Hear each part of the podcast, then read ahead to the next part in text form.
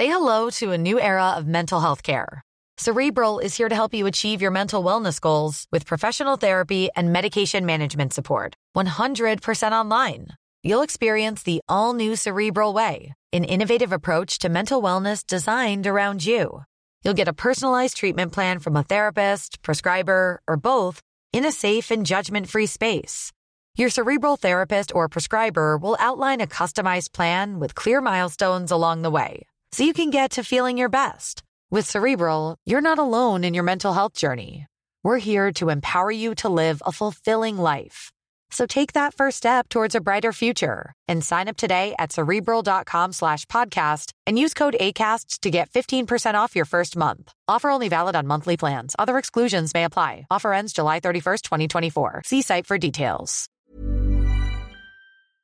Bonjour à tous et bienvenue dans le Rendez-vous Jeu, l'émission bimensuelle où on vous résume toute l'actu du jeu vidéo et de l'industrie du gaming. C'est parti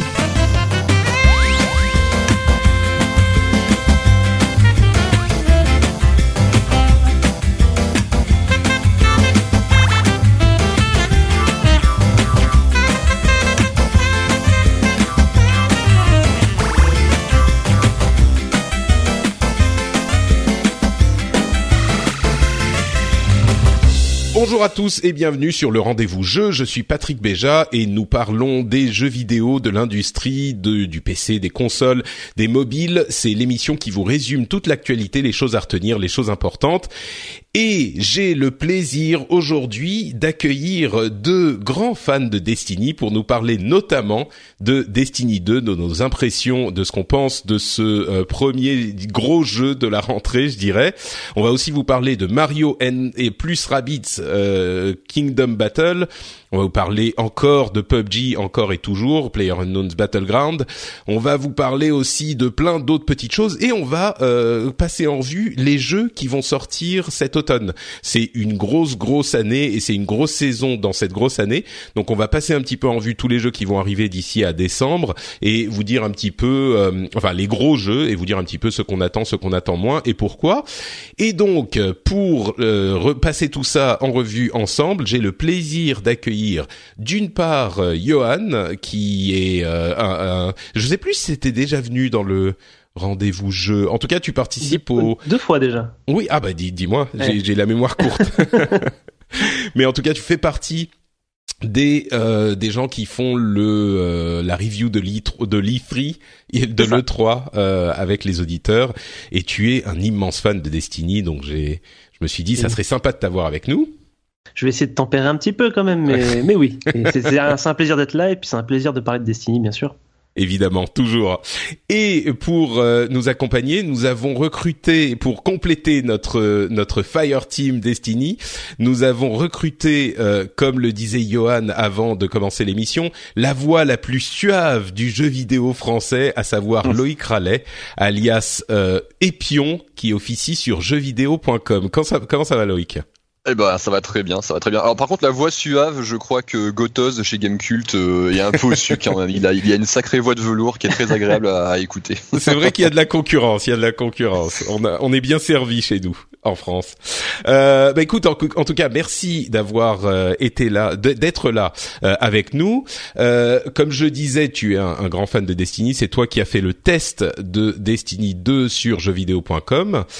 Tu lui as attribué la note de 17 sur 20 euh, spoiler. Et il fut une époque où 17 sur 20, je vais un tout petit peu euh, aiguiller le, le, le jeuxvideo.com, il fut une époque où 17 sur 20, ça aurait pas été si exceptionnel.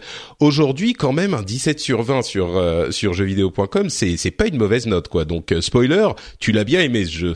Ouais, je l'ai, je l'ai bien aimé. Et puis ouais, pour les pour les notes, c'est c'est difficile à dire parce que tu sais les équipes ont pas mal changé avec le temps. Même si là aujourd'hui on est à Paris, on a pas mal de d'anciens de d'Aurillac, les équipes ont pas mal changé. Donc du coup, euh, je sais pas, tu vois, ce qu'un 17 aujourd'hui vaut par rapport à un 17 avant. Mais euh, moi, c'est un jeu que j'ai joué, j'ai jugé euh, très bon, voire un peu plus que très bon. Même bah, s'il n'est pas révolutionnaire. Voilà, on va. Ouais, on va, bah, bah, on va en parler. Alors, ce qu'on va faire, euh, on va pas embêter les auditeurs trop avec Destiny 2 s'ils sont pas super fans. On va faire nos, impressions euh, d'abord en, en, relativement courtes et, puis nos conseils sur le jeu pour les gens qui ont déjà joué ou qui ont déjà joué au 1 et qui n'ont pas déjà joué au 1. Et puis on mettra à la fin des impressions plus poussées parce que vous avez bien compris que nous sommes des grands fans de la série et euh, on a envie d'en parler un petit peu plus. Et puis je suis sûr qu'il y a des gens qui voudront euh, vraiment des impressions poussées sur le jeu. Donc on mettra ça à la toute fin de l'épisode. Et, euh, donc là, ça va juste être une, une version courte de ça. Et après, on enchaînera sur donc Mario, etc., etc. Mais pour se lancer, puisque c'est le gros sujet quand même de, de du moment. Destiny 2, impression euh, rapide, euh, se mariser. Euh, c'est, je, je, perds mon français. Raccourci. Raccourci. Non, mais sommaire, sommarisé. Ah. Bon, je, c'est mon, mon anglais qui envahit mon français. Euh, commençons peut-être, bah, justement par Loïc, euh, puisque tu as tu as organisé tes pensées pour le test. Ouais, euh, c'est pour faire court, c'est tout ce qu'aurait dû être le premier Destiny lorsqu'il est sorti euh, en septembre 2014. Le, le premier jeu était perfectible sur un milliard de points. C'était une espèce de, je crois que dans mon test j'ai carrément dit que c'était une espèce de, de bête bancale ou je sais plus trop comment je l'ai appelé, mais euh, grosso modo ouais Destiny 2 c'est ce qu'aurait dû être Destiny 1 à sa sortie. C'est un, effectivement c'est ce mélange de FPS et de, de de teinté de MMORPG par endroit qui fait que tu as un jeu qui est assez euh, assez original et très vite addictif ne serait-ce qu'à cause du, du, système de loot euh, qui est euh, qui est bien mieux pensé bien plus efficace dans dans Destiny 2 avec toujours cette cette direction artistique qui est dingo. Enfin en tout cas je trouve je sais que tout le monde n'aime pas forcément le style de Bungie. Mais personnellement je suis grand fan. Et puis une musique surtout qui est qui m'a qui m'a qui m'a surpris parce que le le compositeur a, a changé sur ce jeu et c'est quelqu'un qui travaillait chez Bungie mais qui a pas non plus des gros scores à son à son à son actif. Et là, j'étais j'étais très surpris de voir à quel point les musiques étaient dingo sur ce Destiny 2. Donc c'est un ensemble de choses qui font que le jeu est une, une, très agréable expérience de jeu, quoi. Euh, J'ai plein de choses à dire, mais euh, Johan, tes impressions à toi? Bah, je rejoins un peu Epion euh, là-dessus. C'est euh, c'est vraiment, on sent vraiment que, en fait, pour Destiny 1, euh, Bungie avait pas l'air de savoir ce qui allait plaire à l'avance en fait aux, joueurs ou pas. Et là, on, sent qu'ils ont récupéré euh, toutes les doléances qu'il y a eu et qu'ils ont amélioré tous les points où, il y avait eu des reproches et, tous les points qui étaient positifs ont été aussi exacerbés comme ça. avec bah, notamment, enfin, les, grosses critiques qu'il y avait, c'était sur l'histoire et clairement là, il y a, y a, y a eu un, un gros boost là-dessus, même si je suis pas du tout fan du résultat, mais en tout cas le, le, fait est qu'il y a clairement eu pas mal de boulot sur tous ces points et, du coup ça en fait vraiment un jeu un Destiny plus plus plus. Euh, donc moi qui va qui me plaît forcément puisque j'ai quand même aimé euh, aimé le premier Destiny, mais il reste pour moi perfectible sur sur d'autres points qui faisaient déjà défaut euh, avant et, et, voilà donc du coup je suis quand même on va dire semi déçu dans le sens où d'un Destiny 2 je m'attendais à plus que ça et clairement on est sur du on est plus sur du Destiny plus euh, euh, pour le coup quoi. Bah en fait c'est bah tu fais bien d'évoquer le fait que euh, on est nous on aimait Destiny 1 parce que il y a plein de gens dans les les auditeurs qui n'auront pas joué à Destiny 1 et du coup, une question qu'on peut se poser, c'est si les gens, bon, à vrai dire, les gens qui n'ont pas joué ou qui n'ont pas aimé Destiny 1, est-ce que vous recommanderiez C'est ça la grande question, parce que les gens qui ont aimé Destiny 1, bah, je pense que la réponse est super 100% claire. Oui, il faut jouer à Destiny 2. Il est euh, absolument euh, amélioré par rapport au 1. Mm. Et euh, si vous avez si vous avez aimé le 1, je comprends pas comment vous ne pourriez pas vous pourriez ne pas adorer le 2. Ça c'est super clair. Euh, si des gens n'avaient pas aimé le 1, est-ce que vous recommanderiez, enfin, pas aimé ou regarder de loin et ils se sont dit ah mm. c'est peut-être pas pour moi. Est-ce que vous recommanderiez le 2 peut-être euh, le euh, vas-y, bah, vas-y. Oui, j'allais dire que si, si, si, si vous avez joué à, à l'extension The Taken King et que vous n'avez pas aimé, là pour moi c'est sûr, c'est clair et net, c'est c'est pas vraiment la peine de, de, de, venir voir Destiny 2. Si c'était, euh, si vous avez joué à Destiny 1 au tout début euh, et que vous étiez agacé par euh, par les points qu'on va peut-être décrire en détail plus tard, euh, ça vaudra le coup, on va dire, de, de revenir jeter un coup d'œil.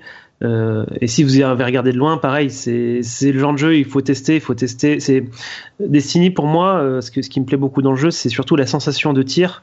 Et cette sensation-là, on peut pas te l'expliquer. Il faut que tu prennes la manette ou, ou le clavier souris bientôt, que tu que tu fasses quelques tirs avec. Et si, si tu sens que ça va te plaire, tu, tu peux y aller parce que c'est ce que tu vas faire en boucle euh, dans le jeu. Et si ça te plaît pas, c'est c'est pas trop la peine de, de persévérer, quoi. Loïc, euh, pour les les gens qui qui étaient pas trop familiers de Destiny 1. bah, c'est justement l'interrogation sur laquelle je, clôturais mon test de mémoire de savoir si est-ce que les nouveaux les, les gens qui n'ont pas aimé vont apprécier. Et en fait, je suis pas certain parce que même si et ça c'est ce que c'est ce que Johan disait effectivement euh, il, parlait de The Taken King et ça que The Taken King a changé beaucoup de choses en Destiny c'est que là pour le coup on avait une vraie histoire avec euh, un scénario qui était plutôt bien écrit les missions s'enchaînaient euh, de manière assez fluide c'était plutôt plutôt bien foutu. Et c'est vrai que la comparaison est pertinente parce que dans Destiny 2 tu retrouves voilà ce scénario qui pour le coup alors on pourra en discuter mais moi je l'ai trouvé j'ai trouvé très bien construit. Après il, ça, ça casse pas trois pattes à un canard mais l'aventure se vit plutôt bien. Donc ça ok. Mais moi ce, ce que je pense en fait, c'est que je pense pas que je suis pas certain que les gens aient pas aimé le premier Destiny euh, à cause de ça. Je pense qu'il y a une grosse partie des gens qui ont pas aimé le premier Destiny, ont pas, simplement pas aimé euh, tout ce qui est euh, loot et ce qui va autour euh, Destiny, c'est un jeu à loot et euh, dans ce genre de jeu, que ça soit, je sais pas, tu prends du Diablo, tu prends du World of Warcraft, tu prends ce genre de jeu. Enfin, c'est des jeux dans lesquels tu vas, tu vas te passer un, sacré moment pour monter de niveau, à faire et à recommencer en boucle les mêmes missions. Alors, il y en a plus dans un Diablo et dans un World of Warcraft que dans le premier Destiny, hein, c'est certain. Mais euh, je pense que si t'es un petit peu, si, si t'es un petit peu contre l'idée de recommencer plein de fois les mêmes missions, de farmer des trucs pour booster ton personnage, je suis pas certain que Destiny 2 change vraiment change vraiment la donne, mm. quoi, parce que c'est pas le nombre de missions qui va changer, qui va changer ça. C'est, je pense que les gens aiment, il y a des gens qui n'aiment pas recommencer, recommencer, recommencer. Ce que je peux, ce que je peux comprendre, hein, mais c'est dans Destiny, que ce soit le 1 ou le 2, c'est obligatoire, quoi. C'est, bah, c'est, le genre qui veut ça. Mais exactement, et c'est marrant parce que on oublie aussi beaucoup euh, les fantasmes qui s'étaient construits autour de Destiny 1. Et il y a plein de gens qui n'aimaient pas Destiny 1 parce que c'était euh, une promesse, enfin pour euh, une promesse non dite, mais que c'était fabriqué certaines personnes, euh, la promesse d'avoir un petit peu beaucoup plus d'éléments d'histoire de MMO, de construction d'univers euh, et, et d'exploration, et quelque chose de beaucoup plus vaste que ce qu'on a eu au final. Je me souviens qu'il y avait plein de gens qui se plaignaient, par exemple, d'avoir que quatre zones dans Destiny 1 et quatre zones assez vite explorées. Euh, et ben là, dans Destiny 2, on a aussi entre guillemets que quatre zones. Alors il y a beaucoup plus de choses à faire dedans, mais cet aspect, les gens qui n'ont pas aimé Destiny 1 et qui se disent ah bah peut-être que Destiny 2 est pour moi, ou en tout cas pas les gens qui n'ont pas aimé, mais les gens qui sont dit ah bah en fait c'est pas du tout ce que j'attendais. Euh, et, et, qui regardent Destiny 2, bah c'est pas la peine parce que c'est exactement autant euh, pas du tout ce que vous attendiez avec le 1. Euh, Ceci dit, peut-être qu'il y a beaucoup de gens qui ont aujourd'hui, euh, disons, qui ont digéré le fait que Destiny 1 n'était pas ce qu'ils espéraient et qui vont peut-être pouvoir regarder Destiny pour ce qu'il est avec un petit peu plus de pas d'objectivité, mais un petit peu plus de, de neutralité et de froideur et, et, juger le jeu pour ce qu'il est. Et j'ai jamais entendu, par exemple, les gens dire il n'y a que quatre zones dans Destiny 2 parce que les gens maintenant ont compris peut-être euh, ce qu'est Destiny et donc bon bah quatre zones ça suffit pour faire ce qui ce qu'on veut y faire. Contrairement au 1 où les gens étaient, euh, enfin c'était un point vraiment qu'ils mettaient en exergue régulièrement. Euh, de toute façon, euh, il faut il faut aussi se dire que dans tous les cas le jeu est édité par Activision et à partir de là les gens trouveront toujours quelque chose à redire. Il y a, des éditeurs, euh, les, joueurs leur, pardonnent absolument rien, que ce soit Activision, Ubisoft ou Electronic Arts notamment. Euh, les gens trouveront toujours matière à, critiquer, des fois pour de bonnes raisons, des fois pour de moins bonnes raisons. Euh, Destiny étant le porte-étendard d'Activision depuis depuis quelques années maintenant, il est la, cible de bien des critiques. il suffisait de voir encore récemment, là, il y a cette histoire d'achat in-game, de, de microtransactions pour les notamment, on pourra peut-être en reparler, mais sur les sur les skins pour les, les personnages. Et il y a, y a, plein de gens qui sont emparés de ça en mode Waouh, c'est tous des pourris, les microtransactions, machin, alors que le jeu coûte 60 balles, sans chercher plus à savoir que de toute façon, ce système de skin, même si personnellement je l'ai critiqué euh, dans le test, euh, ce système de skin, il est tout à fait optionnel et tu peux gagner des skins euh, autrement que en sortant ta carte bleue, tu peux les gagner in-game, etc. Mais voilà, tout ça pour dire que dans tous les cas, les, les, les gens, s'ils veulent critiquer, ils trouveront toujours quelque chose à critiquer. Donc ça, c'est pas.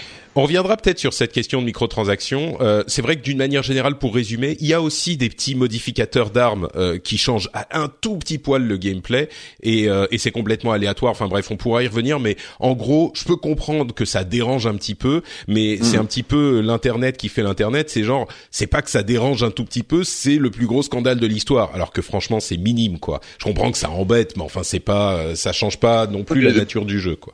D'autant que même les modes dont tu parlais, tu peux aussi les gagner en jouant quoi. J'en ai déjà une grosse cinquantaine, je crois, là mais ma moi partie. euh, j'ai pas sorti une seule fois ma carte bleue, par exemple. Donc tu vois, c'est Exactement, ouais. Mais euh, je, je voulais dire un petit mot sur l'histoire quand même aussi, euh, je, parce que j'ai l'impression de vivre dans un uni- univers parallèle euh, par rapport au reste de l'internet. Il y a plein de gens qui disent ah ouais l'histoire elle est bien, elle est machin, elle est comme ci, elle est comme ça. Mais enfin moi je l'ai trouvé lamentable Mm. l'histoire. Je suis d'accord avec toi. Enfin, je je comprends pas. C'est une c'est une mauvaise histoire de jeu vidéo. C'est une histoire. C'est pas Uncharted. C'est pas bon. Uncharted c'est carrément le le le plus poussé dans ces domaines. Mais c'est genre Call of Duty quoi. C'est genre ah il y a un méchant et on reviendra peut-être dans une partie spoiler tout à l'heure. Mais oh il y a un méchant. Vite vite il est très méchant. Il faut le tuer. Ah bah oui oui on va aller le tuer. Ah bah vite il est encore plus méchant qu'on pensait. Il a fait des trucs super super méchants. Euh, et, et les histoires l'histoire est complètement euh, c'est des petits morceaux passés les placés les uns après les autres où tu as des, pistes qui auraient pu être intéressantes à explorer mais qui sont jamais explorées de manière satisfaisante Bon, je vais pas passer deux heures dessus, mais les gens qui disent ah ouais bah l'histoire, la, la, la partie solo est super et émouvante et machin, il y a quelques moments qui auraient pu être beaucoup mieux traités. La relation du grand méchant avec son second euh, et, aurait pu être hyper intéressante, mais enfin c'est deux cinématiques et rien du tout d'autre, et donc t'as pas le temps de développer quoi que ce soit. Euh, le le c'est pas un spoiler ça parce que tu perds ta lumière. Et genre c'est toute la grosse histoire, euh, tu perds ta lumière et donc qu'est-ce que tu vas, qu'est-ce que ça veut dire d'être un gardien qui n'a plus la lumière du voyageur et machin et tout. Une demi-heure plus tard, après un, un moment qui était assez intéressant où justement t'étais presque mort machin, une demi-heure plus tard, Ouah, gros, regarde, il y a un truc dans la forêt, sérieux. Vas-y, euh, touche-le, touche-le, ouais. Oh putain, genre, oh sérieux, j'ai repris ma lumière. C'est fou, quoi. Mais ça a pris une demi-heure.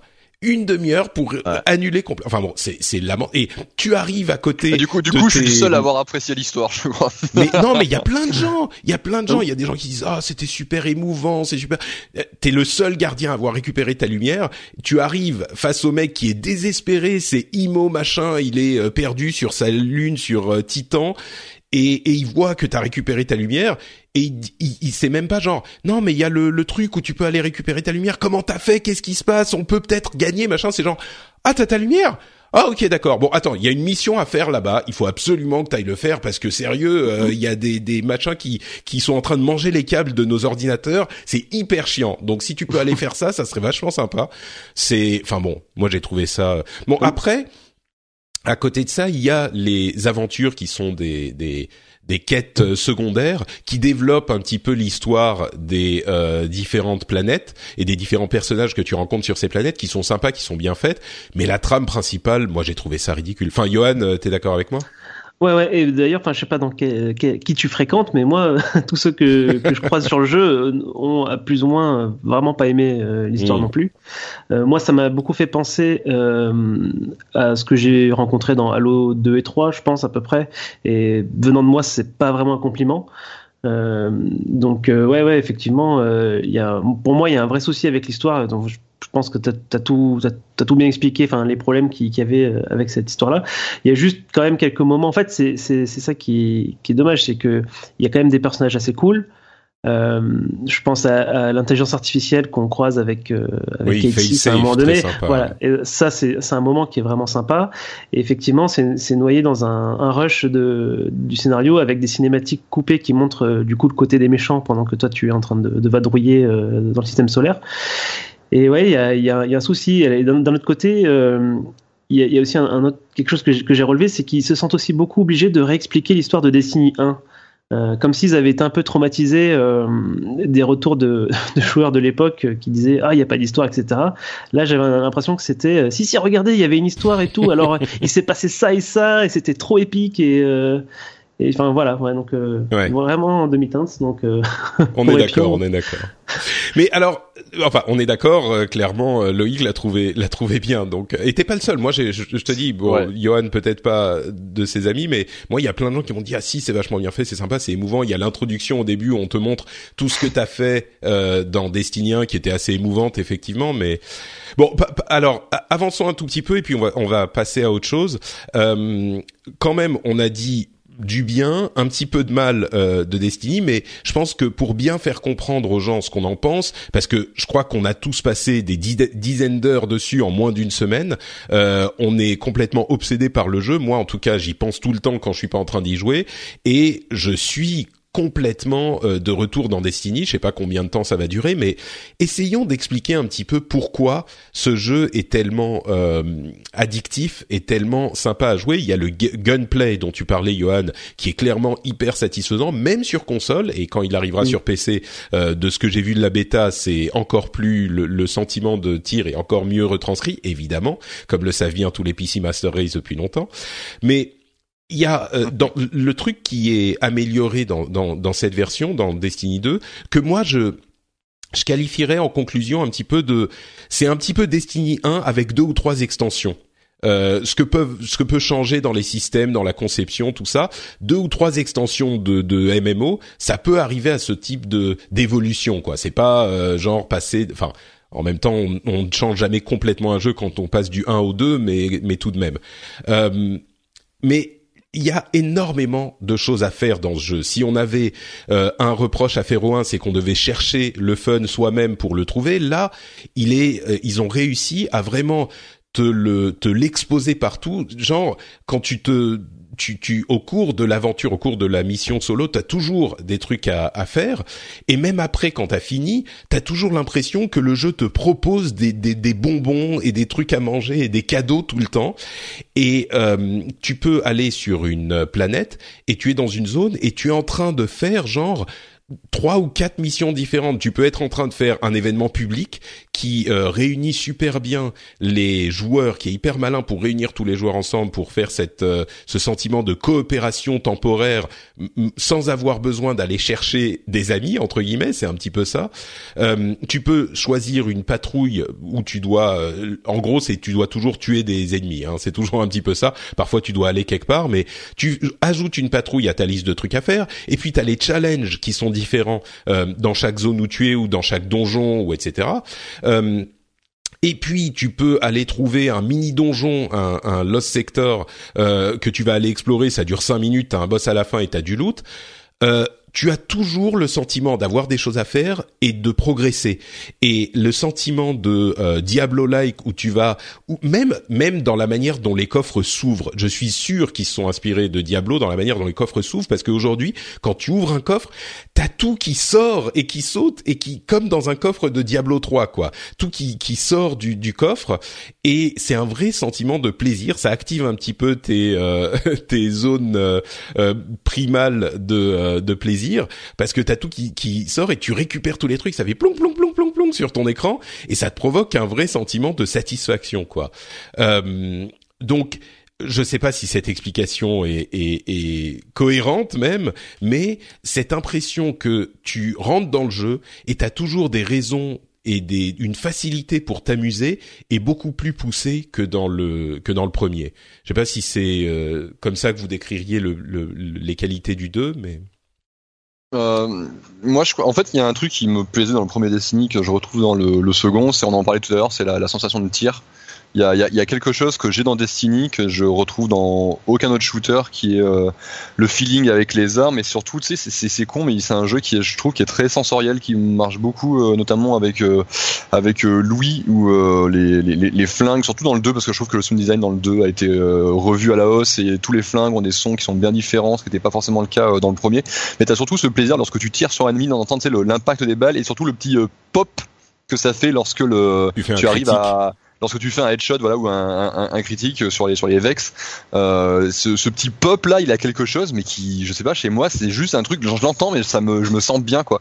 Il y a quelque exactement, chose qui, euh, exactement. les, je, je, suis capable de lancer le, le premier Destiny là enfin je l'ai je l'ai quand même retourné j'ai 1500 euh, heures j'ai eu tout toutes les armes du jeu, toutes les armures, tous les machins. Enfin bref, aujourd'hui lorsque je lance Destiny, j'ai pas grand chose à faire. Enfin avant, j'avais éventuellement tu vois le jugement d'Osiris ou euh, les activités PVP euh, de ce genre, mais j'avais plus grand chose à faire. Mais je pouvais relancer Destiny juste pour le plaisir de me faire un petit assaut et de, faire des frags et sentir, toi, entendre ces, bruits, entendre ces pop, voilà, et surtout en prendre plein les yeux parce que l'autre truc que j'adore dans, dans Destiny et c'est toujours vrai pour le 2, c'est la direction artistique. Je, je, je trouve que l'uni, les univers qu'ils ont réussi à créer, et typiquement sur dans Destiny 2, lorsque tu vas sur euh, sur Titan, lorsque non sur Yo, pardon, et que tu, tu explores le pyramidion, mais c'est ah, juste sublimissime, c'est c'est dingo.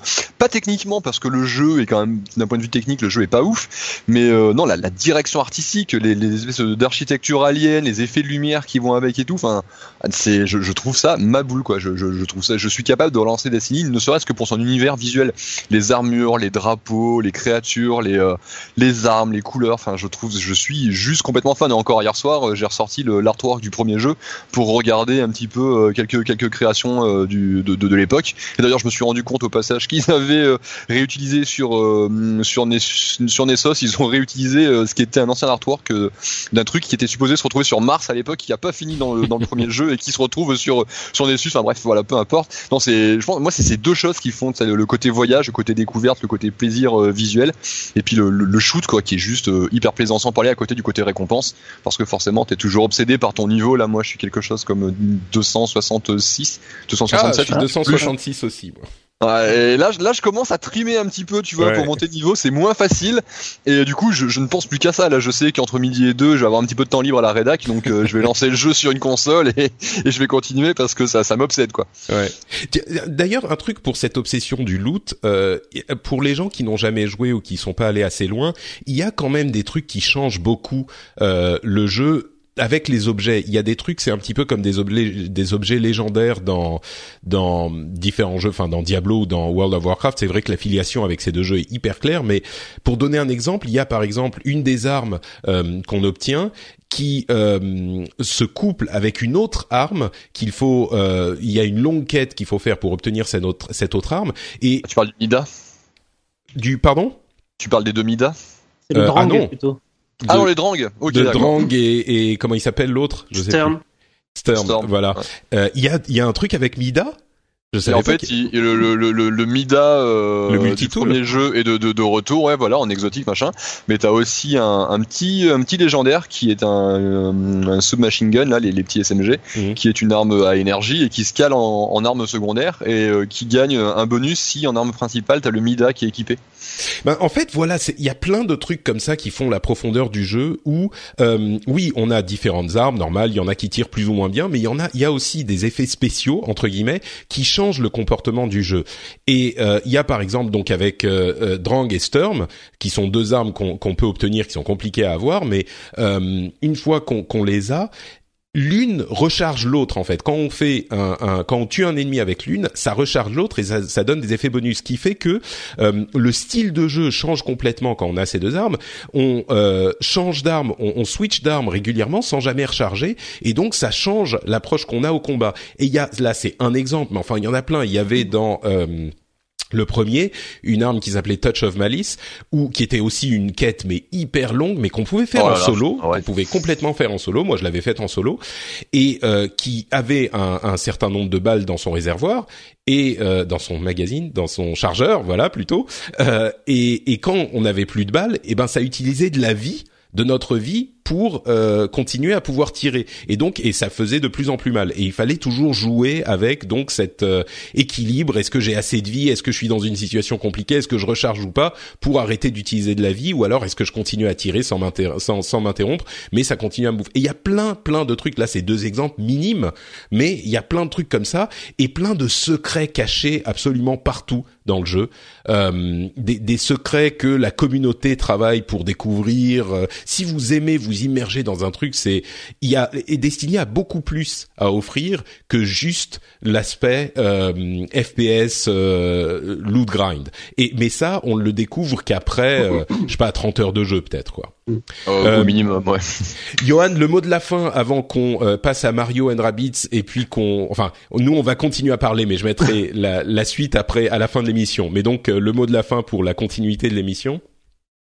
Non, mais sur, sur, ce qui, sur ce qui plaît dans, dans le jeu, c'est vous avez vraiment tout, tout balayé. J'aimerais juste rajouter de, trois petites choses. C'est effectivement, euh, euh, ils, ont, ils ont mis sur la carte du monde différents bonus, enfin des, des, des coffres à aller chercher.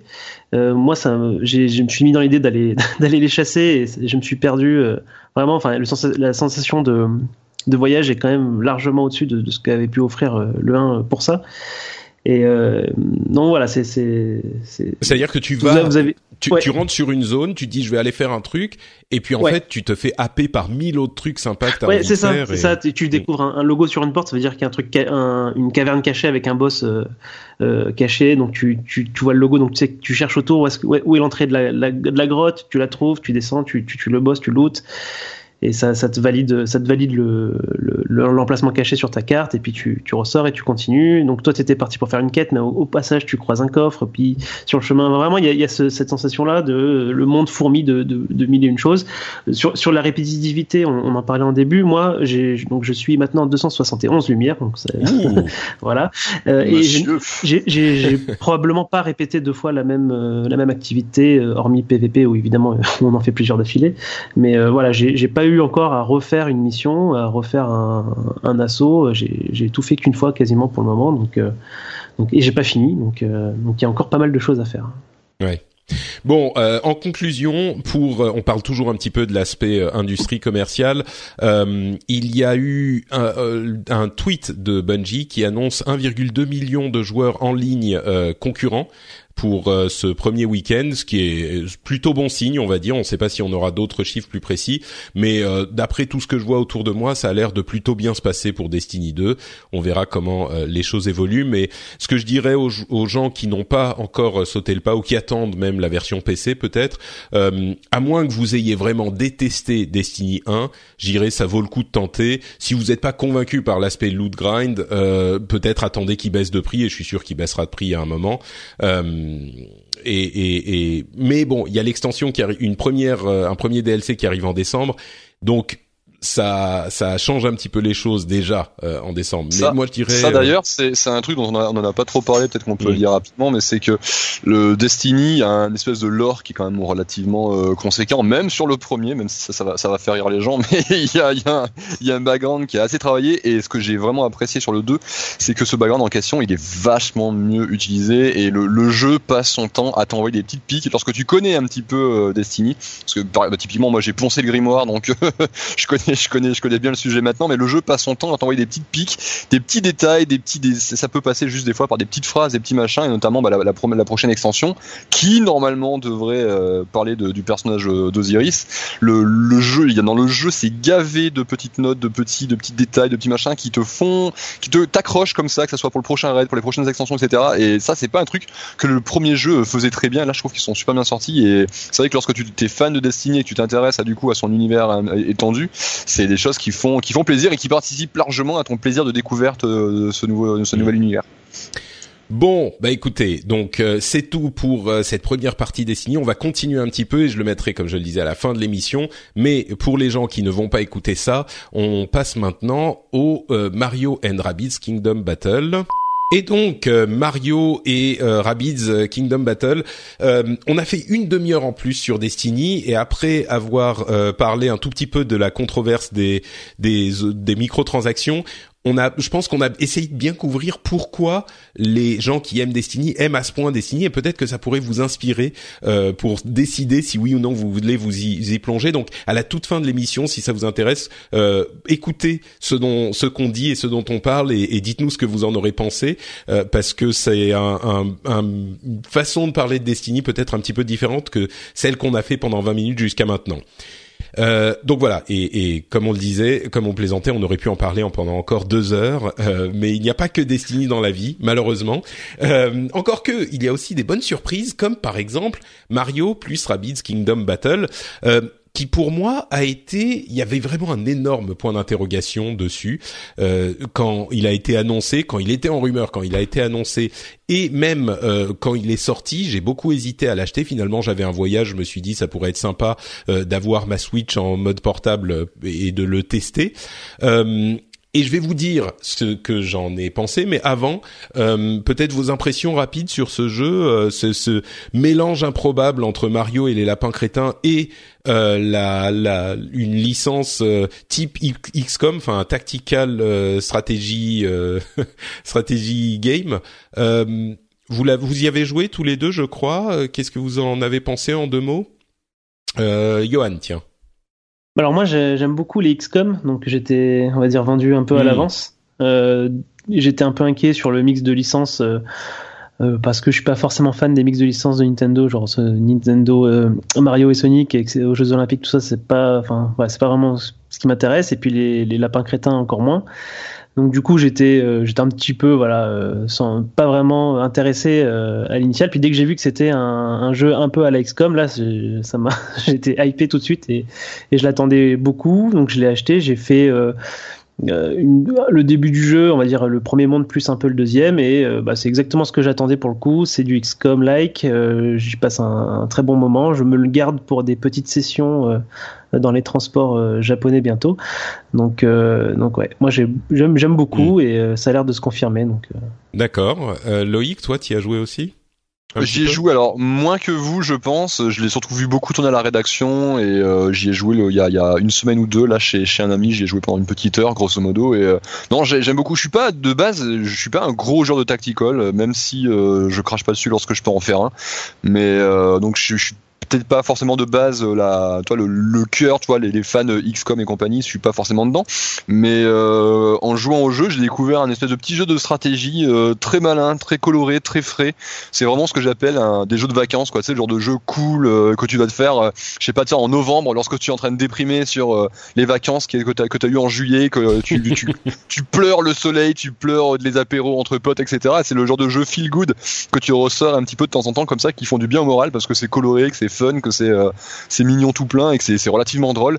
Et les, le gameplay, j'ai, je m'attendais, je savais pas trop à quoi m'attendre et j'ai trouvé un espèce de petit jeu très très malin, très bien très bien designé du sur plus ou moins tout. Donc non, une, une bonne surprise. Je dois avouer que lorsqu'on ouais, on avait eu les annonces, un peu comme vous, je pense, j'étais un peu un peu dubitatif. Quoi. Et en fait, le mix des deux univers se fait se fait très bien et euh, à jouer, c'est vraiment super fun. Quoi. Il faudrait voir juste la durée. Ouais, je, suis assez d'accord. Moi, j'ai alors là, moi aussi, j'ai pas joué énormément. J'ai fait le premier monde euh, et, et, vraiment le gros, la grosse question, un, petit peu comme pour toi, Loïc, c'était euh, est-ce que ce jeu qui a priori n'est pas dans un genre qui me m'attire? J'ai essayé euh, vraiment en cinq minutes euh, XCOM euh, deux ou trois fois et je sais pas, ça m'a jamais accroché quoi. Certainement pas pour les questions de gameplay qui sont, j'imagine, intéressantes, mais je sais pas, le, le, la manière dont le jeu t'amène à ces systèmes ne m'a pas euh, accroché alors que j'étais pas spécialement client. Et là, entre euh, donc donc oui, le, le gros pari c'était de savoir si ce, euh, cette licence, ce mélange de deux licences, allait réussir à me m'attirer, à m'amener vers le gameplay d'un euh, tactical euh, strategy game. Euh, et, et, et c'était pas du tout gagné. Et en fait, oui, complètement, de, de différentes manières. D'une part, pour le pour le gameplay lui-même, euh, qui est hyper bien amené, c'est très simple au début, ça amène les concepts un à un, petit à petit, de manière ludique, de manière pas trop frustrante. Et d'autre part, pour l'univers, ce que j'aurais jamais imaginé, parce que vraiment les lapins crétins, comme le disait Johan, moi c'est vraiment pas ma cam. Euh, Et en fait là, c'est, je sais pas, c'est une alchimie magique, ça fonctionne. Euh, les lapins sont euh, complètement tarte à la crème, mais hyper marrants. Euh, Rabbit Peach qui est obsédé par ses selfies, c'est c'est marrant, ça te fait sourire tout le temps. Leur euh, leur gros bah comme ça ou qui, sont ridicules. euh, pardon pour les oreilles. Euh, c'est c'est c'est juste marrant, ça fonctionne quoi. Et euh, et il y a plein de petits trucs. Le, entre les missions, il y a des petites phases de semi-exploration en fait avec des mini puzzles qui sont hyper bienvenus parce que je suis sûr que si les niveaux s'étaient enchaînés l'un après l'autre, euh, niveau 1, niveau 2, carte 1, carte 2, machin, bah ça serait ça aurait été un petit peu oppressant pour un débutant comme moi. Et là, on a le temps euh, entre les moments de, de stress euh, stratégique quand même de euh, de se détendre, de d'aller chercher les petites pièces, d'aller résoudre les petits puzzles, mm. machin, et ça fait une transition hyper douce. Euh, et, et le, le, la montée en difficulté, il y a des moments où c'est un petit peu plus dur, des moments où c'est un petit peu moins dur, mais justement c'est hyper bien dosé parce que les moments où c'est un petit peu plus dur, ça t'oblige à réfléchir à comment tu vas approcher ce combat, et c'est pas hyper dur non plus, c'est juste que tu dois euh, faire une petite pause pour réfléchir au lieu d'y aller comme un bourrin, et ensuite t'as des moments un petit peu plus tranquilles où justement c'est un peu la récompense quoi, où ça te ça te laisse te détendre et exploser tous les ennemis parce que euh, c'est tu viens de passer un moment un petit peu dur. Jusqu'au au premier boss donc que j'ai passé avec énormément de plaisir. Là c'était un petit peu plus compliqué. Euh, je parle du vrai boss le le le, le gorille euh, lapin. Rien que de dire ça c'est marrant. Euh, et pas juste la petite fleur. Mais euh, mais mais c'est il a fallu réfléchir un petit peu. Et même avant il y avait des moments un petit peu compliqués. Et c'est la première fois où j'ai réussi à comprendre vraiment l'aspect stratégie. Et, et c'est marrant parce que ça m'a fait ça m'a ce le, moment où ça a été un déclic, c'est le moment où j'ai compris que c'était très similaire à Hearthstone en fait. Je sais pas s'il y a euh, beaucoup de gens qui font le même rapprochement, mais pour moi, vraiment, il y a cet aspect, l'ordre dans lequel je vais utiliser, bon évidemment c'est différent parce que là c'est des mouvements, des capacités spéciales, machin, mais l'ordre dans lequel je vais faire tout ça, c'est ça qui va faire que je vais réussir ou pas réussir. Et il y a plein de gens la, qui C'est la stratégie en fait, c'est prévoir ça, à l'avance ouais. tes prochains coups, éventuellement euh, voir venir les coups adverses, donc du coup mmh. euh, réagir en, en, conséquence. Mais oui, non, du coup la comparaison, la comparaison elle est pertinente parce que finalement tu réfléchis stratégie dans l'un comme dans l'autre, quoi. Et, et, dans Hearthstone, il y a plein de gens qui euh, utilisent juste les cartes sans comprendre l'enchaînement des trucs et qui comprennent pas et qui disent ah ouais mais moi Hearthstone j'ai pas la patience machin. Et moi j'ai beaucoup joué à Hearthstone à un moment et effectivement tu comprends. Enfin soit t'accroches soit t'accroches pas, mais tu tu dis oui si je fais tel truc avant tel truc et puis après tel truc, bah ça va mieux fonctionner. Et là il y a vraiment cet aspect. Et ce que je veux dire c'est pas pour parler de Hearthstone, mais c'est pour dire que mmh.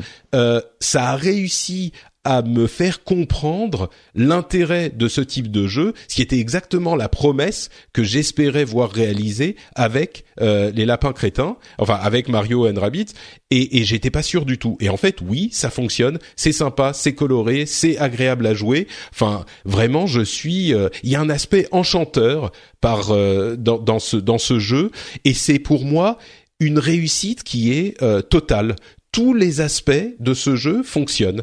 Euh, c'est ah un petit peu magique, quoi. C'est pas, euh, c'est pas que c'est le meilleur jeu de l'année ou que je vais en rêver ou c'est pas un truc qui va m'obséder. Mais par contre, non, mais c'est juste un bon jeu, quoi. Voilà. Ouais.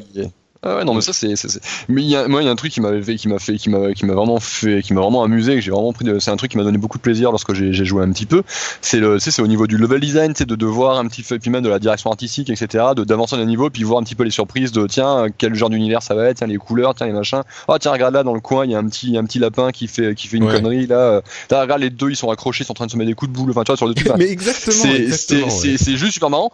Et là, ce que je veux dire, c'est, c'est d'être un espèce de gros compliment qu'on peut faire à Ubisoft, mais ils ont fait un des meilleurs jeux Nintendo de ces de ces dernières années quoi. C'est complètement ouais. alors que c'est alors que c'est du Ubisoft et bon tu peux dire on, on, peut dire un milliard de trucs sur les sur Ubisoft bon peu importe c'est pas la c'est pas la question moi même si moi je les aime plutôt bien. Mais globalement là sur sur ce jeu je trouve qu'ils ont fait un taf. C'est c'est énorme d'arriver à faire un jeu qui est aussi Nintendo-esque entre guillemets ouais. lorsque tu n'es pas Nintendo quoi. C'est parce que honnêtement tu verrais pas le générique de fin tu penses tu peux penser clairement que le jeu il est sorti par une équipe de Miyamoto quoi. Alors que bah, oui, oui, Miyamoto oui, il était il était juste au loin à, à, Kyoto en train de valider euh, des trucs par email quoi tu vois c'est on, on ressent on ressent vraiment que le jeu a été fait euh, avec euh, vraiment beaucoup d'amour en fait il y a plein mmh, de ouais. soucis du détail et de enfin c'est vraiment on sent que voilà les, les gens se sont éclatés à faire le jeu et qu'ils nous livrent quelque chose et, et c'est enfin, c'est vraiment agréable ce, cet aspect là quoi oui, pour en avoir oui. parlé avec les pour en avoir parlé avec les devs, c'est c'est vraiment leur sortie, c'est que les mecs ils sont ils sont pointés euh, chez Nintendo avec ce projet et si Nintendo a validé, c'est c'est principalement parce que en phase 2, ils avaient des gens qui adoraient Mario et l'univers de Mario et l'univers Nintendo de manière générale, des mecs qui savaient qu'en phase 2, ils avaient des mecs qui étaient passionnés, qui connaissaient euh, l'univers et qui en plus de ça à côté de ça étaient talentueux. Et donc du coup, c'est principalement pour ça que Nintendo finalement a donné son feu vert, hein. c'est parce qu'ils avaient confiance euh, bah, en, ils ils avaient la ils, confiance aux réalisateurs, ils faisaient confiance aux troupes du réalisateur et voilà c'est je pense que c'est pas pour rien tu vois que le truc s'est fait. C'est parce qu'ils savaient que en fin de compte ils ont un résultat qui serait propre quoi. Et c'est le cas et, et, non, effectivement, et, et, on peut, il faut vraiment, je pense, applaudir Ubisoft sur le coup parce que c'était un pari hyper, hyper casse-gueule. Enfin, c'était, euh, comme on le disait, euh, personne n'y croyait vraiment. C'était limite, on était prêt à, à, à, être complètement internetien sur le coup, à, à, pointer du doigt et rigoler quoi, euh, dès le début. Et petit à petit, enfin sur les annonces, ils ont, on s'est dit ah bon peut-être pourquoi pas. Et, et là pour le coup, c'est une euh, un, travail qu'a fait Ubisoft. Alors ils ont souvent fait confiance à Nintendo. Je pense que c'est vraiment un exemple de relation qui s'est construite sur les années. Ils ont euh, parié sur la Wii, la Wii U. Enfin, ils sont toujours présents. Donc, je pense que là, il y a vraiment une question de de relation euh, commerciale et humaine qui a joué.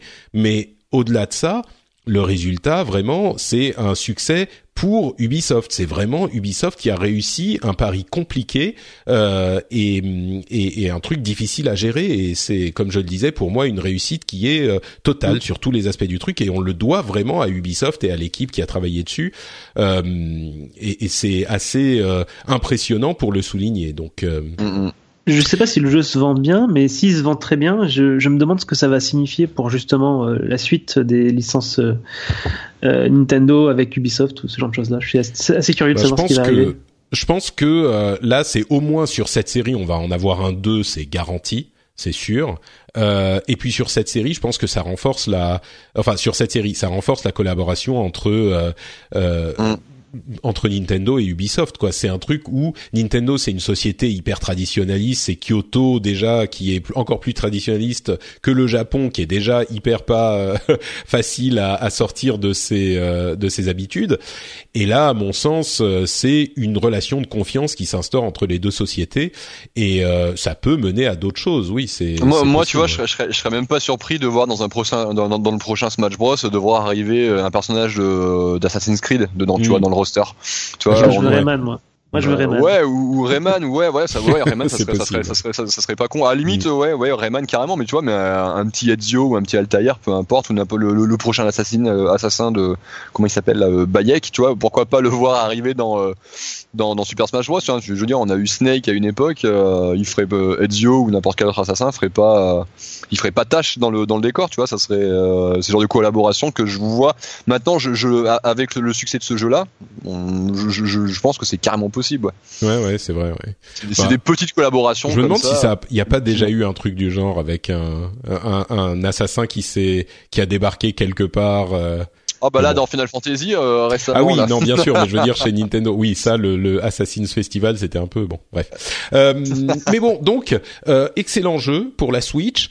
Euh, je, je voulais aussi mentionner le fait qu'il y a eu cette euh, indie showcase pour la Switch il y a deux semaines avec une série de jeux indie qui ont été présentés en une vingtaine de minutes. Alors il y en a plein, il y a ce nouveau No More Heroes qui a l'air hyper intéressant dont certains niveaux sont designés, enfin les niveaux sont designés par d'autres euh, créateurs, d'autres jeux. Euh, enfin, c'est hyper bizarre. Il y a plein de trucs genre Super Meat Boy Forever. Il y a euh, un nouveau Shovel Knight. Enfin, plein de jeux indie qui, du coup, font de la Switch un petit peu la réussite de la, encore plus la réussite de la promesse de la Vita. Il y a plusieurs personnes qui ont fait cette comparaison et c'est vraiment approprié à mon sens, qui est cette console qui s'est créée une niche avec une super plateforme pour les indépendants et en plus de ça, là où la Vita avait moins euh, réussi à trouver le succès, euh, des gros jeux AAA first party. En l'occurrence, bah, c'est Nintendo, donc euh, voilà, ça envoie du lourd. Et du coup, la Switch devient un petit peu cette console idéale, incontournable en deuxième console, encore plus que la Wii ou la Wii U. Et euh, c'est une alchimie qui est en train de se créer autour de la Switch, de se confirmer autour de la Switch, euh, qui qui est euh, hyper positive pour la console, pour la société Nintendo. il y a une confirmation de cette réussite de cette petite machine qui fait plaisir à voir quoi. Mais mais ah, bon c'est certain Déjà, à, la rédaction, là, on a quelques joueurs qui sont des gros PCistes et qui euh, sont pas forcément le public Nintendo de base et qui euh, jouent pas forcément aux jeux Nintendo. Et la plupart de ces personnes aujourd'hui euh, ont acheté une Switch, quoi.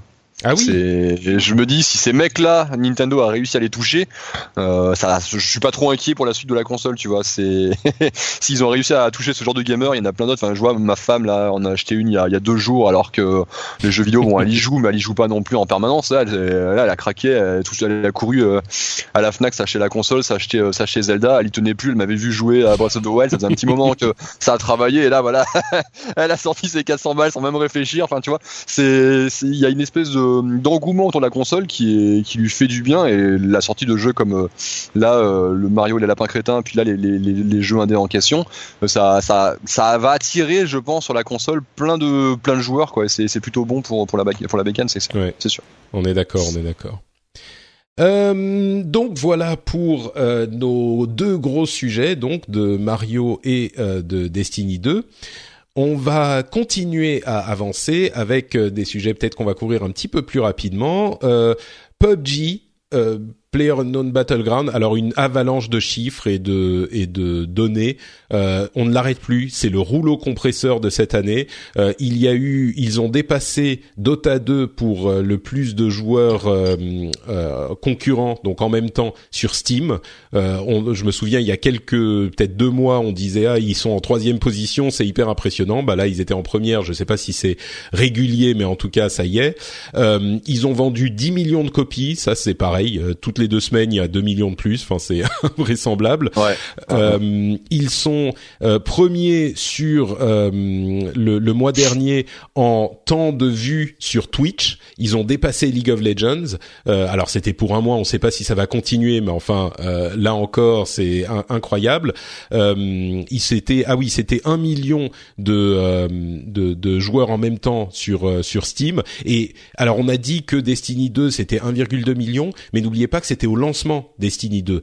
Euh, Là, c'est euh, des mois après le lancement, donc c'est une progression qui est euh, lente et régulière et, euh, et qui est qui rappelle un petit peu en fait la progression de Minecraft avec cette différence que accéléré peut-être par le net, par Steam, par plein de choses qui n'y avait pas autant à l'époque, euh, pour Minecraft. Mais si on regarde les courbes de progression, Minecraft, dont la progression avait été, euh, enfin vraiment euh, incroyable et régulière, ça s'est fait sur plusieurs années. Là, on est sur un an et enfin la courbe, c'est un pic quoi. C'est invraisemblable. Je, je, crois que c'est Oscar Lemaire qui a, qui a partagé lui, un, ouais, tout à fait. Un, graphisme il y a pas longtemps sur le sujet. quand j'ai vu la courbe de PUBG, je fais waouh, ok ouais, c'est c'est dingo. Mais après, euh, PUBG a un truc n'avait peut-être pas Minecraft. Bon, forcément, il y a déjà il y a l'époque mais même si Minecraft sort aujourd'hui, je suis pas certain que ça ferait la même chose. Mais c'est que PUBG, moi j'y jouais un petit peu rapidement entre midi et deux avec les copains à la rédac, mais je suis sans être trop client.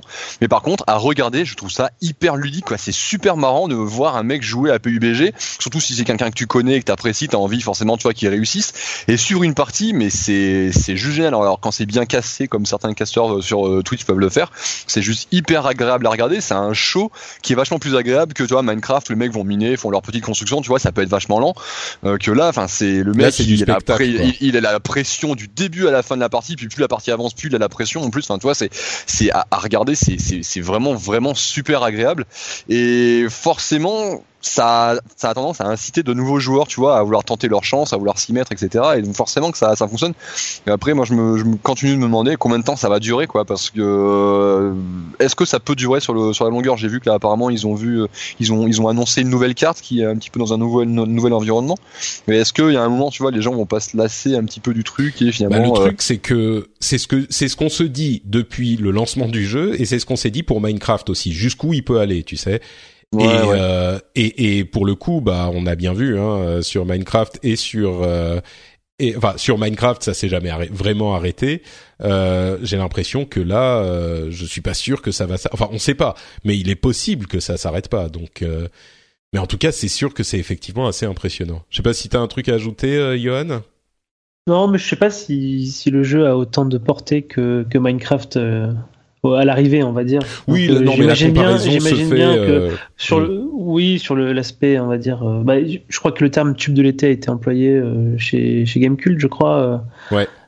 et effectivement, là, c'est ouais. assez approprié. Donc après, la question, ça va être est-ce que à Noël, est-ce que, est-ce qu'après Noël, on va dire, le, la tendance restera aussi positive ou est-ce que avec, ça va avec commencer les grosses sorties là, ouais avec les grosses sorties qu'il y a. Puis mine de rien, il y a un truc euh, qu'on a oublié, c'est que le jeu a connu un gros pic de succès pendant les vacances. Là, il y a la rentrée, les gens vont reprendre l'école, les cours, le boulot pour certains. Enfin, tu vois, c'est, il n'est pas impossible que la population euh, diminue, diminue un petit peu et euh, ne remonte jamais trop parce qu'il y a quand même une grosse partie des joueurs qui sont dessus. On va traiter de capter, tu vois, par les sorties. Alors, je sais pas Destiny 2, mais là, sur la fin d'année, on a du Assassin's Creed Origins, on a le nouveau Call of Duty, on a le Star Wars Battlefront aussi, à mon avis, qui va drainer un peu de monde. Enfin, c'est, c'est toujours la même chose avec ce genre de de, gros succès, t'as jamais, enfin, surtout quand c'est des jeux online qui sont vachement reliés sur les réseaux sociaux, sur Twitch et compagnie, tu sais jamais trop combien de temps ça va, ça va durer, quoi. Moi, pour l'instant, ça me fait un peu penser à, à Pokémon Go, tu vois, c'est, c'est super cool. J'adore observer, tu vois, les gens regarder, enfin, les gens jouer, j'adore observer les réactions qu'il y a, qu'il y a autour, même si je suis pas forcément joueur, le, le mouvement général euh, m'enthousiasme. Mais combien de temps ça va durer, quoi? Si, euh, Mm. est-ce que, est-ce que ça va survivre à la hype? Parce que la hype entretient la hype, et si la hype commence à, à redescendre un petit peu ou est un petit peu étouffée par les sorties de Noël, est-ce que, tu vois, le, le feu va pas s'éteindre et se stabiliser? Je sais pas. Là, ils ont vendu 10 millions de copies. Il y a la sortie Xbox One X à la fin, de, enfin, Xbox Mm. One à la fin d'année qui va potentiellement euh, relancer un petit peu les ventes et relancer euh, l'intérêt du public. Mais est-ce que ça va survivre à cette grosse fin d'année qui s'annonce, quoi? Bah, en J'imagine fait, que ça, le- va, ça va jouer sur la capacité aux développeurs à, apporter de nouvelles choses au jeu.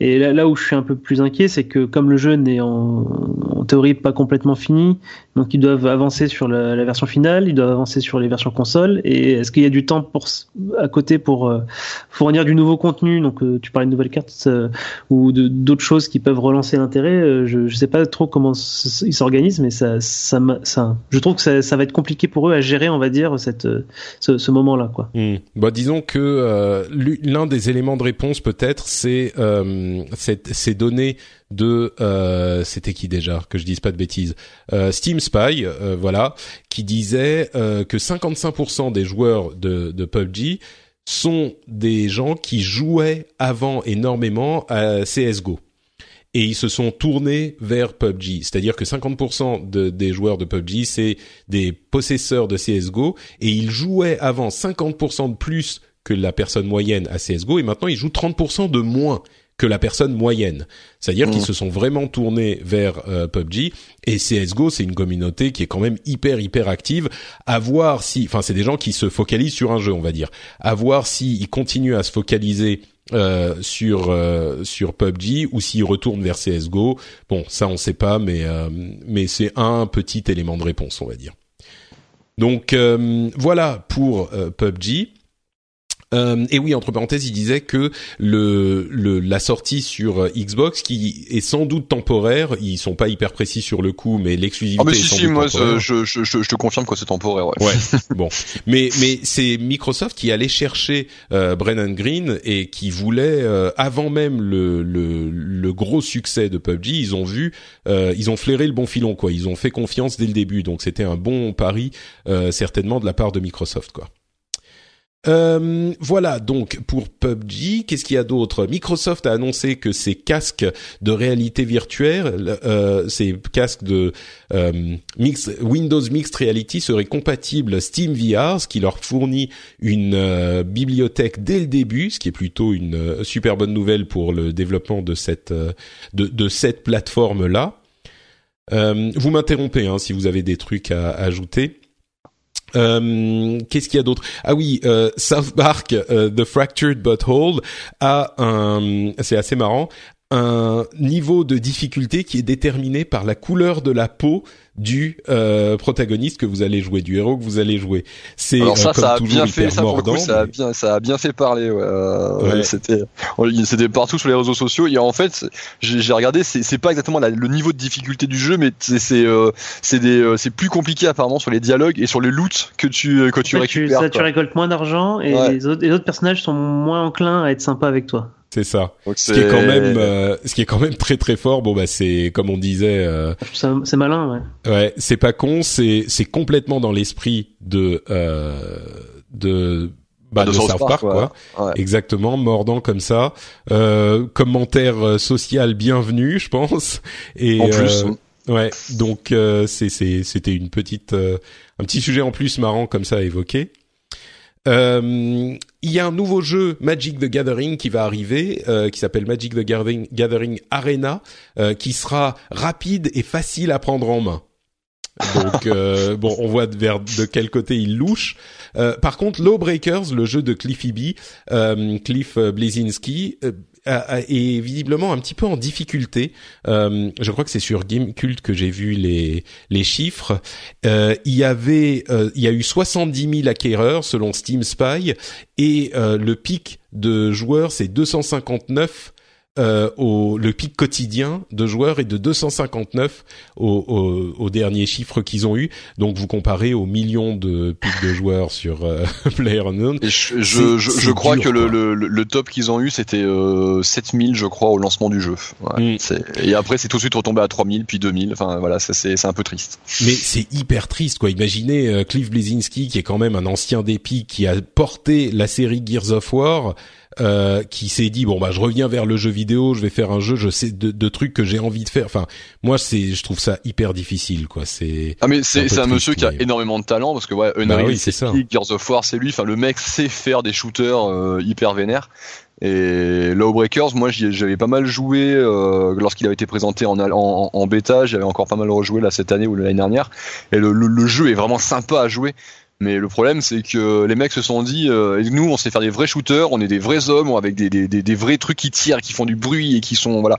Et on va aller euh, péter la gueule à Overwatch. Sauf que bah non, tu pètes pas la gueule à Overwatch, quoi. Tu pètes pas la gueule à Blizzard qui, qui est là, qui a installé. Euh, les mecs, ils ont déjà bouffé tout qui est leur Battleborn. Euh, là, enfin, Cliff, il est bien sympa. Et moi, c'est un mec que j'adore. Enfin, c'est un développeur, c'est un, un, développeur que je respecte incroyablement. Mais enfin, là, il a essayé de faire un truc, c'était du suicide, quoi. Se mettre comme ça. En, bah, disons qu'ils sont lancés avant la sortie d'Overwatch, avant même l'annonce d'Overwatch ils sont lancés dans le développement. Ouais, mais, euh, ils, sont lancés là-dedans, mais du coup, euh, dans, dans, les faits, le jeu arrive, euh, enfin un an, ouais, bah, c'est pratiquement un an, un jour pour jour après après Overwatch, qui est hyper installé. Qui il y a pas longtemps, on a appris que voilà, ils avaient 30 millions de joueurs. Enfin, Overwatch, on en bouffe tous les jours. Enfin, moi, je suis je, je suis pas forcément joueur, mais on, on, on, le voit passer tous les jours. Enfin, lorsque je bosse sur sur sur les news, sur Gilecom et que je regarde les flux d'actualité, mais tous les jours, honnêtement, si, si, on le voulait tous les jours, on pourrait faire 4, 5, 6 articles différents sur sur Overwatch. Ça ça serait à chaque fois des sujets euh, différents et à chaque fois les gens euh, continuent de regarder parce qu'il y a, y a, une audience pour Overwatch qui est mm. qui, euh, qui est qui est dingo. Ils sont arrivés au mauvais moment quoi. Le, le, Overwatch a un succès qui, qui, est phénoménal et tu peux pas arriver avec un espèce de, de hero shooter comme ça qui joue dans la même catégorie. Enfin, je veux dire, Blizzard, il y a un truc qu'ils savent faire quand même, c'est c'est créer des univers, créer des personnages et marketer autour. Ils sont très forts très forts là-dessus. Overwatch, les personnages, je suis pas forcément fan de la DA, mais les personnages sont charismatiques. Tu les reconnais tous tout de suite. Tu sais tiens, il y a le samouraï, il y a le mec super classe avec son arc, il y a la meuf là. c'est ça le truc. Enfin, tu vois, tous les personnages, tout de suite, tu sais plus ou moins tout de suite vers lequel tu vas aller, quoi. Overwatch, le, le, le contrôle, le gameplay, le feeling et tout, il est super excellent, mais le, le, le cara design et puis la direction mmh, artistique en général, enfin, ouais. c'est très, très oubliable, quoi. C'est difficile, toi, de, de dire, waouh, je vais comment, je vais acheter ce jeu là. Il y a le personnage, je l'ai vu, il a. Tu veux dire, euh, tu veux dire Low, Low Breakers?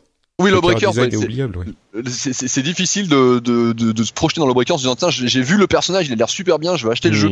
Euh, le Overwatch, moi je pourrais y jouer euh, juste parce que je sais plus comment il s'appelle, mais il y a le personnage euh, ninja cybernétique avec son sabre là, Genji, avec ouais. son armure, Genji, voilà. Enfin moi je l'ai vu. dès que je l'ai vu euh, avant que le jeu sorte, je me suis dit ouais, je vais jouer à je vais jouer à Overwatch et je vais prendre ce personnage. Ah, ouais. et je me suis jamais fait la réflexion, tu vois, pour pour Lawbreakers. Je me suis jamais dit je vais jouer à Lawbreakers parce qu'il y a tel personnage. Je me suis dit j'y toucherai parce que c'est Blazinski, mais c'est tout quoi. Tu vois, c'est et, c'est ça qui fait que d'une côté Overwatch fonctionne de ouf et que de l'autre côté, euh, par contre, Lawbreakers bah, se plante parce que bah ouais, il y a, a, pas ce, ce, petit attrait et c'est con, mais c'est ça, ça fait vraiment toute la différence quoi. Et oui, enfin bon, c'est marrant, enfin c'est marrant.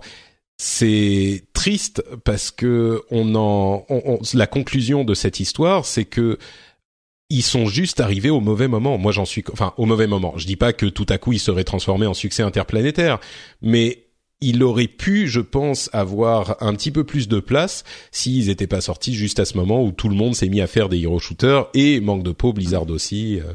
Enfin ça. bon, bref. Donc euh, voilà, ils ont, mais ils continuent à dire on est euh, derrière le jeu à fond, euh, on va continuer à le développer, etc. Bon, pas le choix. euh, choix. Quoi d'autre? Euh, Bon, on va passer rapidement. Euh, Blizzard ouvre une arène d'e-sport à Los Angeles, genre un stade euh, pour l'e-sport à Los Angeles. Je sais pas quelle taille il fait exactement, mais c'est quand même. Euh, il, il, à mon avis, c'est un signal qu'ils sont sérieux avec leur euh, leur leur, la Ligue Overwatch. Voilà, la Ligue Overwatch et tous leurs e-sports en général, mais c'est genre quand ils sont allés voir les gens pour dire euh, qu'ils devaient, euh, enfin pour leur proposer d'acheter des équipes, euh, ça devait rentrer dans la dans les, les discussions, genre euh, voilà, on va avoir un stade et peut-être même plusieurs. Euh, donc voilà, il y a Twitch qui a annoncé des extensions pour les streamers. Ils vont pouvoir customiser leur page avec des extensions. Il y avait déjà ça en privé sur Hearthstone, genre des trucs où tu pouvais, en passant toi ta souris sur une carte, voir le les caractéristiques de la carte. Donc ça te permettait de suivre les trucs de manière un petit peu plus euh, précise. Et ben là, il va, ils intègrent ça au site et il y a plein de choses qui vont être possibles, euh, des interactions avec les la communauté, genre voir où ils cliquent sur ton écran, comme ça tu vas pouvoir décider de trucs. Enfin, il y a, c'est des extensions quoi, des modes pour le streaming sur Twitch. C'est hyper malin, je trouve. C'est un truc qui existait déjà sur euh, sur sur Mixer là, le truc de que Microsoft, et, c'est con parce que Microsoft est arrivé avec leur solution, enfin cette nouvelle solution de stream là qui apparemment, enfin pour en avoir discuté avec des gens qui streament régulièrement, apparemment Mixer c'est quand même super bien parce que ça ouvre plein de possibilités. Donc ils avaient un argument face à Twitch et là Twitch a fait ah bougez pas mise à jour, voilà c'est bon on propose les mêmes choses, allez salut. c'est horrible quand même. Enfin bref. je me demande si c'est très fort je me demande s'ils sont pas euh, s'ils sont pas carrément indétrônables maintenant Twitch parce ah, que mais si mais c'est comme YouTube tu vois. Enfin c'est des, des, plateformes qui ont qui sont tellement maintenant démocratisées qui sont tellement globalement acceptées par tout le monde que tu tu, tu, peux pas aller les déloger là quoi, quoi. c'est non c'est compliqué. Enfin ils sont tellement implantés. C'est je veux dire aujourd'hui un, un mec tu dis va regarder une vidéo sur YouTube. Enfin va regarder une vidéo sur internet. Le premier truc qu'il fait c'est aller sur YouTube tu vois. Enfin c'est normal la vidéo sur YouTube sur internet c'est YouTube. Là euh, va regarder un stream sur internet il va sur il, va sur Twitch. C'est le stream sur automatique, le En tout cas, le stream jeu vidéo, c'est Twitch, quoi. C'est, tu réfléchis même pas. Euh, euh, Johan, tu nous interromps hein, si tu as des trucs à ajouter à, tout moment, bien sûr. euh, et puis enfin, euh, les guillemots continuent à se renforcer euh, contre euh, un potentiel, une potentielle OPA de Vivendi. Pour le moment, les choses se passent pas trop mal et continuent à, à, rajouter des studios au Québec. Enfin, ils doivent en avoir, je sais pas, cinq maintenant. et ils continuent à se renforcer au niveau boursier. Donc, d'une part, la montée de l'action d'Ubisoft et d'autre part, les choses vont moins bien pour Vivendi on se demande s'ils sont pas un petit peu à l'abri euh, de, de, Vivendi. Euh, pour le moment, en tout cas, les choses sont euh, ont l'air plus positives qu'il n'y a quelques qu'il n'y a un an à la même époque, quoi. Ils ont... Hey everyone, I've been on the go recently. Phoenix, Kansas City, Chicago. If you're like me and have a home but aren't always at home, you have an Airbnb. Hosting your home or a spare room is a very practical side hustle. If you live in a big game town, you can Airbnb your place for fans to stay in. Your home might be worth more than you think. Find out how much at airbnb.com/slash host. Hi, I'm Dori Shafrir. And I'm Kate Spencer. And we are the hosts of Forever 35. And today we're talking about Club Med, the best all inclusive getaway for families. Today, Club Med has nearly 70 resorts worldwide, from beachside resorts in the Caribbean and Mexico to magical locations in the Maldives and Morocco to ski resorts in the mountains from Canada to the Alps. Between their all inclusive family programming, wellness offerings, land and water sports, and their French heritage inspired food and drink offerings, Club Med is the best way to elevate your family getaway, no matter which location you're at. To learn more, visit clubmed.us. On verra aussi des studios en France là récemment. Euh, enfin, j'ai l'impression qu'ils en ouvrent euh, tous les mois, quoi. C'est assez impressionnant.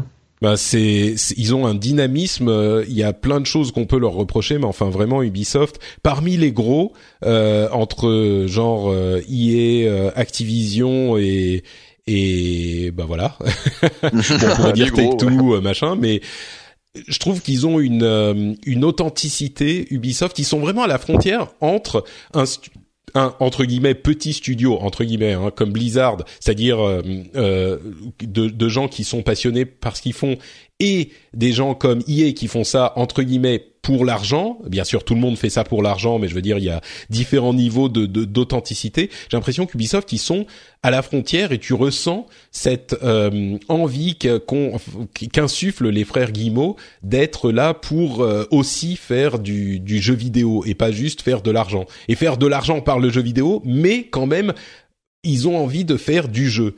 Donc, euh, je sais pas, moi je ressens ça. Peut-être que je me fais attraper par le le euh, euh le, ce qu'ils veulent projeter au niveau de leur communication, mais je ressens une certaine authenticité chez Ubi que je ressens pas chez d'autres, quoi. Donc, euh, je sais pas, c'est peut-être parce qu'on est français je aussi. Pense, Je pense que tu te fais un peu avoir, ouais, effectivement, par, par la com, mais de l'autre côté, je doute absolument pas que euh, les Guimauves, ou en tout cas euh, Yves, soient, soient franchement attachés aux jeux vidéo et à leur boîte. Donc, du coup, l'un dans l'autre, Bah, tu vois, forcément, euh, c'est. euh, non, ça, j'en doute pas, mais même, tu sais, là, tu parlais d'IA, mais, mais je suis sûr que même un type comme Soderland chez, euh, chez Electronic Arts, euh, il aime le jeu vidéo, et bon, bah, effectivement, il, il fait son, son boulot, c'est de faire du, c'est faire de, de l'argent avec le jeu vidéo, mais je suis assez certain que le mec, il aime, euh, il aime les, il aime les jeux vidéo, tu vois.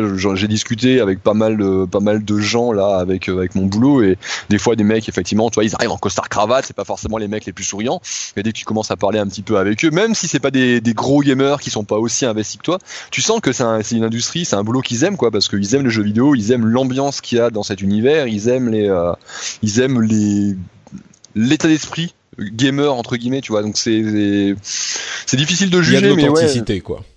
Je pense, je pense que est-ce que tu pourrais, s'il te plaît, Loïc, arrêter de me briser ma vision simple euh, de cette euh, du, du monde? Il y a d'un côté les gentils et de l'autre les méchants, et toi, tu es en train de me dire que ce n'est pas exactement comme ça que ça se passe? Je suis très frustré. Ouais, mais même Blizzard, tu parlais de Blizzard, Blizzard, oui, c'est, c'est pas le plus gros studio du monde, mais enfin, c'est une machine à brasser du pognon qui est Ah bah absolument. ça, oui. C'est, ils, sont, ils sont très très forts. Ils ont tout mon respect pour ça, mais ils sont, ils sont très très très forts, quoi. C'est sûr, c'est sûr. Bah moi, je je sais pas si t'es au courant, mais j'ai travaillé chez eux pendant quelques années, donc euh, je, je connais bien euh, la boîte et j'ai, Ah, ouais. oui oui, et j'ai des, euh, j'ai profité de leur euh, capacité à brasser du pognon pendant quelques années aussi. Ça, je, la- Dans, le même genre, on, on parlait tout à l'heure de, de Bungie, tu vois, vu qu'on parlait de, de Destiny et de Bungie, enfin c'est un petit studio à la base. Hein. Aujourd'hui, Ah oui, les mecs, ils, oui. ils- tout ça, tu sais, c'était un studio pendant qu'ils faisaient les, les Halo jusqu'à Lori, tu vois, le studio, il y avait, il y avait moins de 200 personnes, tu vois, c'était, c'était pas, c'était pas, c'était pas très grand. Et c'est à partir du moment où ils ont commencé à bosser sur Destiny qu'ils sont agrandis, etc. Mais avant ça, tu vois, c'était un petit studio très proche de sa communauté, comme on le disait tout à l'heure. Et euh, même aujourd'hui, tu vois, ils gardent Bah, ils cette sont pas image de monstrueusement très grands. proche- hein. Ils, gardent cette image très proche de leur communauté, très sympa, très euh, très accessible et compagnie. Mais bon, c'est un studio aujourd'hui, ils sont plus de 700, donc c'est énormissime. Et euh, surtout, mais ils brassent des millions et des millions et des millions et des millions à plus savoir quoi en foot, quoi. Donc tu vois, c'est pas, tu, peux brasser du pognon et aussi rester euh, rester un studio plutôt plutôt sympa. Et euh, oui, et, et peut-être que malgré euh, l'image qu'on a de, de sociétés comme IS, c'est l'exemple qui me vient parce que euh, voilà, ils ont cette image hyper corporate. Euh, tu peux effectivement euh, travailler pour IE et euh, être vraiment un vrai amoureux du jeu vidéo autant Ah oui, oui, que oui. Ah, autant que quelques-uns, ouais, voilà, c'est ce que tu nous dis. confirmer, ouais. ouais. Bon, bref, euh, bah écoutez, on arrive à la fin de ces petites séries de news. Je voulais quand même qu'on passe un petit moment à parler des sorties euh, qui vont euh, arriver pour euh, l'automne. Évidemment, vous le savez, l'automne et la période des vacances euh, de fin d'année, c'est le gros, la grosse période pour le jeu vidéo. Et donc j'ai fait une petite euh, sélection parmi les plus gros titres qui vont arriver euh, cet automne. Et comme je le dis régulièrement et comme tout le monde le dit, bah, l'année 2016 était folle, l'année 2017 est encore plus folle. Et euh, déjà, s'il n'y avait eu que les huit premiers mois de l'année, bah, ça aurait été une année excellente dans le- monde du jeu vidéo. Euh, Peut-être pas dans d'autres domaines du monde, mais euh, dans le monde du jeu Non, vidéo. Et euh, et ben l'année, la, la fin de l'année va encore venir ajouter encore des choses.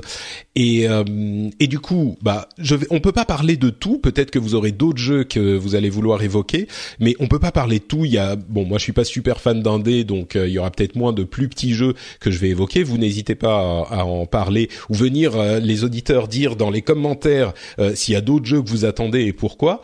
Mais euh, donc voilà, on va partir par mois et dire quel jeu je, je bon là j'ai noté vous vous allez me dire lesquels vous attendez et pourquoi. Alors septembre évidemment Destiny 2, on en a déjà beaucoup parlé, je pense que c'est pas la peine d'en rajouter mais la version Windows sort en octobre, le 24 octobre plus précisément, donc certains d'entre vous l'attendront peut-être à ce moment. Euh, Il y a Divinity Original Sin 2 qui sort le 14, Marvel vs Capcom Infinite qui sort le 19, euh, Danganronpa V3 qui sort le 26, Cuphead le 29 et FIFA 18 le 29 également. Euh, sur le mois de septembre, bon, à côté de Destiny, il y a des choses que vous attendez vous? Ah, il y a un petit NBA 2K18 qui arrive le, le 15 là de mémoire, donc dans quelques jours, et qui, pour ma part, gros fan de NBA, forcément, c'est une des sorties annuelles que j'attends toujours euh, avec beaucoup d'impatience. euh, le, le flux Twitter de Epion, c'est euh, des baskets et de la NBA. C'est ça, ouais. Mais euh, il, a- il apporte des choses intéressantes, euh, ce, ce nou- cette nouvelle version, ou c'est juste une mise à jour comme d'habitude? Bah, il se trouve que euh, les aléas du calendrier font que j'ai pas pu assister à la dernière présentation du jeu où ils ont présenté un petit peu le nouveau mode carrière. Et le mode carrière dans NBA 2K à chaque, chaque année c'est euh, ça évolue assez largement. Et là cette année ça évolue dans des proportions euh, enfin je m'y attendais pas vraiment. Ils ont ils ont complètement reproduit une espèce de de quartier dans lequel ben euh, les joueurs vont se connecter euh, par session. Donc je sais pas combien mais imaginons que ça soit comme Destiny où tu peux te connecter à 30 par par session où les mecs sont dans leur dans leur quartier ont leur petite maison où ils peuvent enfin mettre leur collection de chaussures par exemple, euh, aller chez le tatoueur, aller chez le barbier pour changer la coupe de cheveux euh, de leur de leur de leur athlète virtuel, aller Ah, c'est euh, genre un social space, euh, un c'est espace ça, social qui est pour en- le. c'est un, un espèce d'espace social qui connecte plusieurs morceaux de- du jeu qui existaient en fait dans les versions précédentes, notamment les, les modes de basket de rue euh, en ligne où en fait tu pouvais aller euh, sur un terrain, trouver euh, 3-4 personnes et jouer un match contre euh, 3-4 autres personnes, tu vois. Enfin c'est euh, et tout ça, ça se retrouve dans une espèce de, de même hub euh, connecté qui, euh, bah, ça a l'air, euh, ça a l'air assez chouette quoi. Donc ouais, j'ai j'ai hâte de voir à quoi ça ressemblait. D'accord, euh, Johan, un, un jeu que t'attends particulièrement ou? Sur septembre, dans la c'est ça liste ou dans oui dans la liste ou pas dans la liste? Bah non, mais Divinity Original Sin 2, euh, je le regarde de très près. Euh, j'avais, j'ai raté le 1, mais euh, voilà, j'avais envie de, de, de, de reprendre sur celui-ci. Malheureusement, euh, alors la, le- la fin du calendrier, enfin le- la fin de l'année est juste incroyable. Destiny 2 qui va me prendre des heures et des heures et des heures. World of Warcraft euh, auquel je joue toujours et il y a, la- il y a, il y a le 7.3 qui vient de sortir avec euh, euh, là il y a- on attend bientôt l'ouverture d'un raid, etc. Donc là aussi je vais y passer aussi encore des heures. Donc je sais pas si j'ai beaucoup de temps euh, à, à- intégrer pour jouer à Danganronpa. Puis y, a- le il y a le Mario à la fin. Voilà, je sais, je sais même plus regarder. Ça va être très Bah, difficile. c'est c'est euh, effectivement le, le truc que je dis, la manière dont je décris euh, cette année, c'est que il y a il y a quelque temps, on avait tous les mois ou tous les deux mois un gros jeu qui sortait auquel bah on jouait parce que c'était le jeu du moment et c'était on jouait au bon jeu et il y en avait qui sortaient là. Il y a tellement de bons jeux qui sortent qu'on n'a pas le temps de jouer aux bons jeux, on n'a le temps que de jouer aux excellents jeux ou aux jeux qui nous plaisent à nous spécifiquement. Donc euh, bon, par exemple, Marvel versus Capcom Infinite, c'est exactement le genre de jeu euh, sur lequel j'aurais passé un petit peu de temps il y a quelques années. Aujourd'hui, je sais même pas si je vais l'acheter parce qu'il y a juste trop de trucs que Ouais, je, suis- suis euh, un peu dans la même situation euh, pour ce jeu. c'est ouais, pareil. Il y a une époque, je l'aurais dosé, euh, puis je l'avais testé en, en sur une version euh, preview il y a, il y a quelques mois, ça m'avait pas plu du tout. Donc euh, ouais, lui pareil, je pense que je vais même pas l'acheter, tu vois. pour- Ouais, je me bah, demande s'il va pas souffrir de, de la hype autour du jeu Dragon Ball. euh, Ah puis en plus de ça, parallèle- Dragon Ball Fighters, laisse tomber. Quoi, Mais ça, c'est l'année prochaine, non, Dragon Ball Fighters? Début Oui, mais les, les, les, gens se préparent déjà pour Dragon Ball Fighters et c'est con, hein, mais euh, un jeu de combat, c'est un jeu. Enfin, si tu veux y jouer vraiment, c'est quand même un jeu qui t'aspire un bon partie de ta, une bonne partie de ta vie aussi. Il faut quand même pas mal le retourner et t'as pas le temps de retourner deux jeux de combat en même temps, quoi. Donc les gens, je pense, vont préférer. euh, ça sert à rien de t'investir là tout de suite sur Marvel vs Capcom, en sachant que dans 5 mois, euh, c'est bon, boum, tu passes sur Dragon Ball Fighters, quoi. C'est vrai. Et et il y a beaucoup de jeux comme ça. Enfin, on parle de Destiny, de Warcraft et d'autres. Euh, c'est des jeux infinis, quoi. Et c'est des jeux auxquels euh, il est difficile de jouer à, à, à un déjà, à un de ces jeux euh, longtemps ou de manière sérieuse. Quand on a deux, c'est hyper compliqué. Alors ajouter d'autres jeux au-dessus. euh, et les Ah jeux de ouais. combat, c'est un petit peu ça aussi. Il faut vraiment t'investir pour devenir bon. Encore qu'il y a le mode histoire que certaines personnes aiment faire. Les fans de Mortal Kombat, par exemple, font souvent le mode histoire et puis un petit peu après, mais sans plus que ça. Enfin bref. Ouais, Bon. mais il y a encore. ouais. Continuons avec octobre. Euh, Forza Motorsport 7 sort le 3, Shadow of War le 10, la suite de Shadow of Mordor, euh, The Evil Within 2 sort le 13, The Fractured But Whole sort le 17, avec GT Sport qui sort aussi le 17, euh, et le 27 c'est carrément l'explosion de de, de l'automne, euh, Super Mario Odyssey, Wolfenstein 2 The New Colossus et Assassin's Creed Origins. Oh Ces trois jeux-là le Tous 27. le même jour. Ouais. Ouais, non, c'est Oh incroyable. là là là, c'est horrible. Alors, euh, c'est c'est un petit peu, on est, on écarquille les yeux. Euh, Qu'est-ce qu'on peut choisir là-dedans? Dans le mois d'octobre s'il ne peut y en avoir qu'un, euh, Loïc? Oh. Oh, c'est terrible. Bah, pour moi, le mois d'octobre. En plus, moi, mon, mon anniversaire tombe en octobre, donc euh, il va falloir que je choisisse mon cadeau avec euh, avec intelligence. moi, c'est le 21 septembre mon anniversaire. Hein, N'oubliez pas. Ah bah t'es pas mal non plus, ouais, effectivement, la bonne période. Non, mais moi, je suis un gros fan de bagnole et je suis un gros fan de Gran Turismo et de Forza, donc les deux pour moi c'est obligatoire. Et j'ai vu tourner récemment, enfin, il y a que ce soit à l'E3, à la Gamescom et même plus récemment le Assassin's Creed Origins là sur sur la, la One X et je suis un fan de, de, base moi je suis historien de formation donc les, les Assassin's Creed ça me parle toujours plutôt mm. pas mal. Et l'Égypte c'est une période que, que j'ai enfin l'Égypte antique en tout cas c'est une période que j'adore. Et je l'ai vu quand je l'ai vu tourner le jeu je le trouve sublime. Enfin j'aime bien la façon dont ils ont revu euh, la base du gameplay du jeu. Donc du coup euh, pour moi le Assassin's Creed ça sera probablement euh, mon gros jeu du mois de du ah mois d'octobre D'accord. C'est marrant parce que le Assassin's Creed, on avait un peu l'impression qu'il était, euh, c'était un peu, enfin c'est genre un peu comme Destiny, c'est un 1.5, ça a pas beaucoup changé avec cette année de de pause qu'ils ont pris. Moi, j'imaginais plus de, de, des changements plus visibles. Toi, tu confirmes que c'est un truc qui euh, te, te, semble, en tout cas, euh, vraiment retravaillé? Ah, c'est pas renversant si tu veux en termes de mm. changement, mais tu sens notamment l'influence d'un jeu comme euh, The Witcher 3 quoi, sur la façon dont sont foutues les caisses, dont sont, dont est pensé la progression de ton personnage. Enfin, non, ça, c'est vraiment, j'ai l'impression c'est vraiment, rien que les combats, euh, je trouve que les combats ça change tout, moi. Les ah oui, les combats, les dynamiques comme ça, pour moi ça renverse le jeu. C'est la partie que je détestais dans les Assassin's Creed. Là, je vois des combats euh, dynamiques où, où en gros tes coups, tu peux les donner dans le vide si tu as mal visé. Avant, c'était t'étais aimanté, on va dire, sur les sur les ennemis, tu avais un système de, de, parade et tout. Maintenant, il n'y a plus du tout ça. C'est vraiment, euh, tu, tu, donnes des coups comme dans un action RPG, euh, on va dire classique. Et là, pour moi, ça change tout. Et, je suis assez, euh, assez, assez, hypé par, par cette, ce titre-là, alors que j'étais pas forcément fan de la série. Ah, mais moi, la série avait disparu de mes radars, si tu veux, après Assassin's Creed 3. J'avais plus ou moins complètement lâché le truc. Et là, cette sortie-là, ouais, non, je, je, suis ça d'un œil alléché. Très bien. un œil alléché. Et tu évoquais aussi les jeux de, de course. Euh, donc je pense que ça, les gens qui sont fans de jeux de course, si vous avez une Xbox, bah forcément Forza Motorsport 7. Et si vous avez une PlayStation, bah forcément GT Sport. Je pense que là, les, les choix se font euh, assez simplement. Il y, a, euh, y a Project Cars aussi qui sort. Ah, c'est peut-être c'est peut-être fin septembre. Xbox, Project Cars. Project Cars 2 qui sort sur bah non sur PC, PS4 et. ah ça sort sur PS4 aussi, d'accord. Ça, ça, sort surtout Project Cars, ouais. Et ça c'est un gros morceau. Mais vrai que c'est moins iconique que Forza Motorsport et euh, Gran Turismo qui sont les deux euh, les deux jeux de course fétiches des deux consoles quoi. Euh, je, suis, obligé, je suis obligé d'avoir appuyé un, peu sur Super Mario quand même. Ah, merci, potentiellement jeu de l'année. on verra si. Deuxième jeu de l'année après Zelda, ça va être compliqué. Ça. Voilà, ça, va être difficile de. Enfin, on, ne sait pas encore hein, s'il est vraiment si bien que ça ou pas, mais en tout cas, tous les voyants sont ouverts.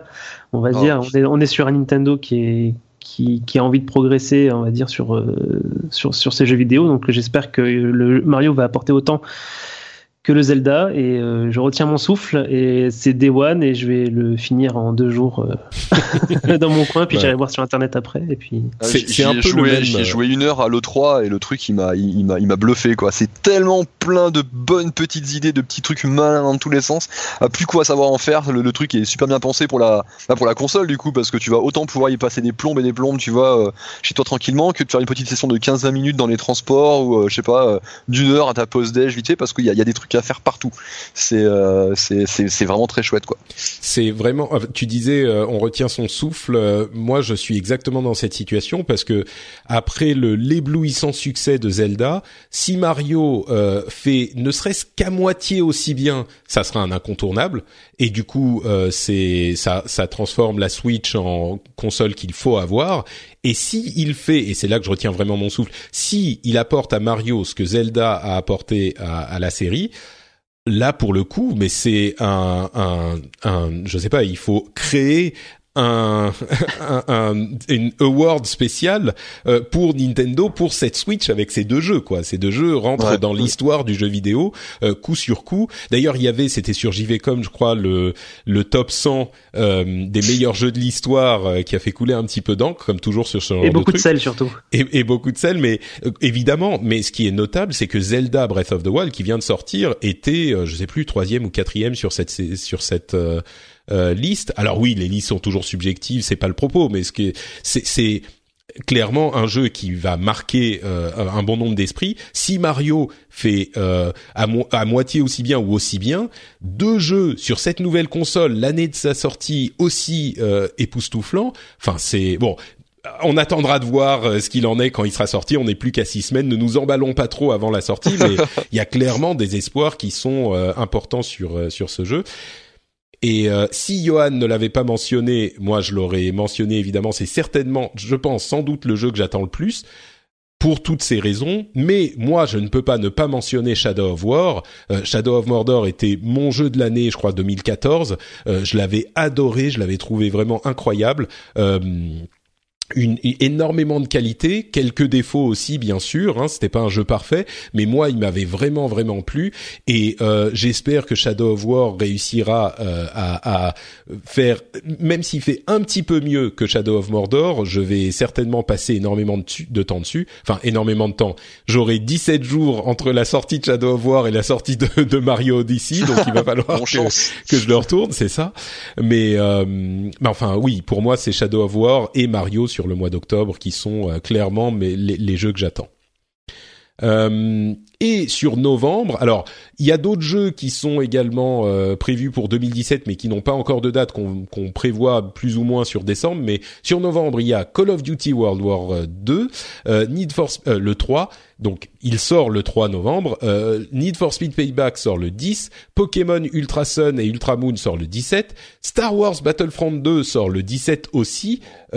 Pardon. Et on a a priori, je crois, euh, en novembre, Vampire et euh, Fire Emblem euh, Warriors. Et puis sur l'année, Wargroove, euh, Gwent, Call of, Call of Cthulhu, Mountain Blade 2 et Xenoblade Chronicles 2, qui n'ont pas de date. On imagine que ça sera peut-être 2017. Enfin, pour certains, ça a été annoncé. Pour d'autres, c'est ce qu'on estime.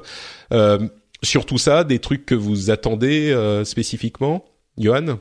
Alors moi, pas spécifiquement, mais je sais que, que je vais finir par acheter euh, compulsivement euh, Battlefront 2. Ouais. euh, surtout en sortant de la salle de cinéma, je pense que. Et, non, mais je crois que ça c'est le truc. Quoi, ouais. Euh, mais sinon, non, là, j'avoue qu'il y a, il y a les Pokémon. Là, j'ai été bien, bien refroidi par la dernière, dernière opus. Donc pareil, Call of Duty, je, je regarde toujours d'un œil un petit peu curieux. J'arrive pas à savoir à l'avance si ça va me plaire ou pas. Euh, je, le, je, le, garde dans un coin comme ça, puis, puis je verrai si, si, je suis, euh, si je suis prêt à le prendre ou pas. Mais ouais, là je, je vais rester sur les jeux d'octobre. Donc euh, je vais, en novembre, je vais probablement acheter l'Assassin's Creed que j'aurais pas fait en octobre. ouais, c'est un, remarque en novembre, il sort le 27 octobre, donc oui, 5 jours plus tard, c'est ça. ok, Loïc. Euh, pour ma part, je pense que bah, Need for Speed parce que les vroom vroom c'est toujours pour moi et mine de rien j'aime bien Need for Speed mais celui-ci cet épisode j'y crois absolument pas. Je sais pas pourquoi j'ai un mauvais feeling depuis que je l'ai vu à l'E3 euh, mm. j'avais pas du tout j'avais pas trop aimé donc j'espère m'être me, enfin me tromper. Euh, le Call of Toulouse aussi parce que je suis un gros fan de, de Lovecraft et que les, les premiers retours qu'on a sur le jeu pour l'instant sont plutôt très positifs et euh, bah Battlefront ouais forcément parce que je suis un gros fan de Star Wars. Le premier m'a pas plu du tout donc euh, j'espère qu'il faut. Bah, il y a la partie solo sur celui-là. Ouais, mais ouais, on, avait pu jouer un petit peu euh, à l'E3 et c'était sympa. Donc euh, écoute, à voir, hein, mais bon, Star Wars, je veux dire, à partir du moment où tu peux piloter un X-Wing, faire des blagues avec Chewbacca et Han Solo, je veux dire, moi je suis, je suis client, quoi. Donc ouais, on verra. C'est, je suis un petit peu dans le même, dans la même configuration entre guillemets avec Star Wars. C'est genre, bon, le 17 novembre, je vais le voir passer, je vais le voir sortir, et puis je pense que j'aurai d'autres choses à faire à ce moment. Et puis en décembre, il y a le film qui sort, donc je crois que à ce moment, ça, ça, va relancer. Ouais, ouais c'est comme disait Yon, à la sortie de la salle de ciné, tu vas te dire bon bah j'ai envie de rester dans cet univers, donc euh, en plus il y a une partie solo qui là peut t'offrir, euh, je sais pas, j'imagine que ça sera 7-10 heures de de d'aventure dans cet univers. Et bon, euh, si t'as envie de passer un petit peu de temps dedans, c'est un des meilleurs moyens pour ça. Donc euh, peut-être que je re-regarderai le truc et je suis sûr qu'il sera disponible genre à 40 euros euh, à ce moment-là en décembre après la sortie du film. Donc je pense qu'il y a pas mal de gens qui vont s'y intéresser aussi. Need for alors Call of Duty 2, Call of Duty World War 2 et, et Need for Speed Payback.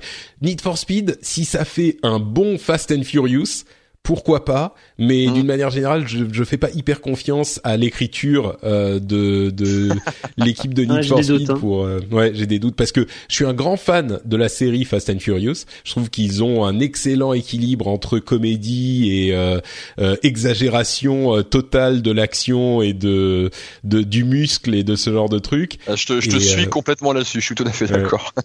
C'est c'est vraiment une excellente, excellente série de films. Euh, donc il y a clairement une inspiration là. S'ils réussissent, peut-être, mais je crains qu'ils réussissent pas. Et puis Call of Duty, euh, comme toujours, on regarde d'un certain œil. Mais ces deux jeux, je crois que c'est c'est exactement dans la. Il faudrait donner un nom à ce phénomène euh, nouveau depuis deux ans où euh, il y a trop de bons jeux pour qu'on joue à tous les bons jeux. Euh, donc euh, je sais pas, c'est le le l'axiome euh, l'axiome euh, de, de Patrick ou l'axiome du rendez-vous jeu ou l'axiome 2017. Allez, c'est un petit peu moins euh, égocentrique. L'axiome 2017 euh, qui dit que effectivement quand on a trop de bons jeux, ben il y en a qui qu'on aimerait bien essayer mais auxquels on n'a pas le temps de jouer. Et ben euh, exactement Call of Duty, Need for Speed. euh, tous ces autres jeux qu'on a évoqués, peut-être même Cuphead, Marvel versus Capcom, euh, il y en a plein d'autres. Euh, Wolfenstein qu'on n'a même pas évoqué quoi. Wolfenstein 2 de New Colossus. euh, pour moi, c'est plus, exactement Axiom 2017 quoi.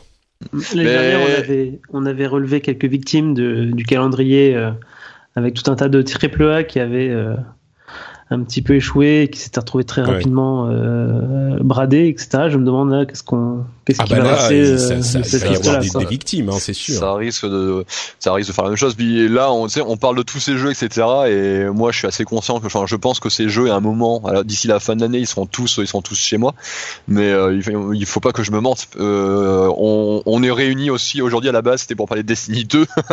je pense que tous les trois, on est bien conscients que ce jeu va manger notre âme et que du coup, on risque de passer notre temps sur. Enfin, personnellement, enfin, je suis un, de base, je suis, je suis du genre à jouer à tout tout le temps. Enfin, il y a une époque où j'étais capable, de claquer 6, 7, 8, 8 jeux différents euh, dans le mois. Mais depuis que j'ai commencé Destiny, donc maintenant ça fait ça fait un peu plus de deux ans, mais je joue pratiquement plus qu'à ça quoi. Et les, les jeux que je fais, c'est les jeux que je, je fais et que je termine parce que ben à la rédac on m'a demandé de faire le test, mais euh, des jeux que j'ai claqué de moi-même en me disant ah, tiens allez c'est bon, on met en pause Destiny, on va jouer à autre chose.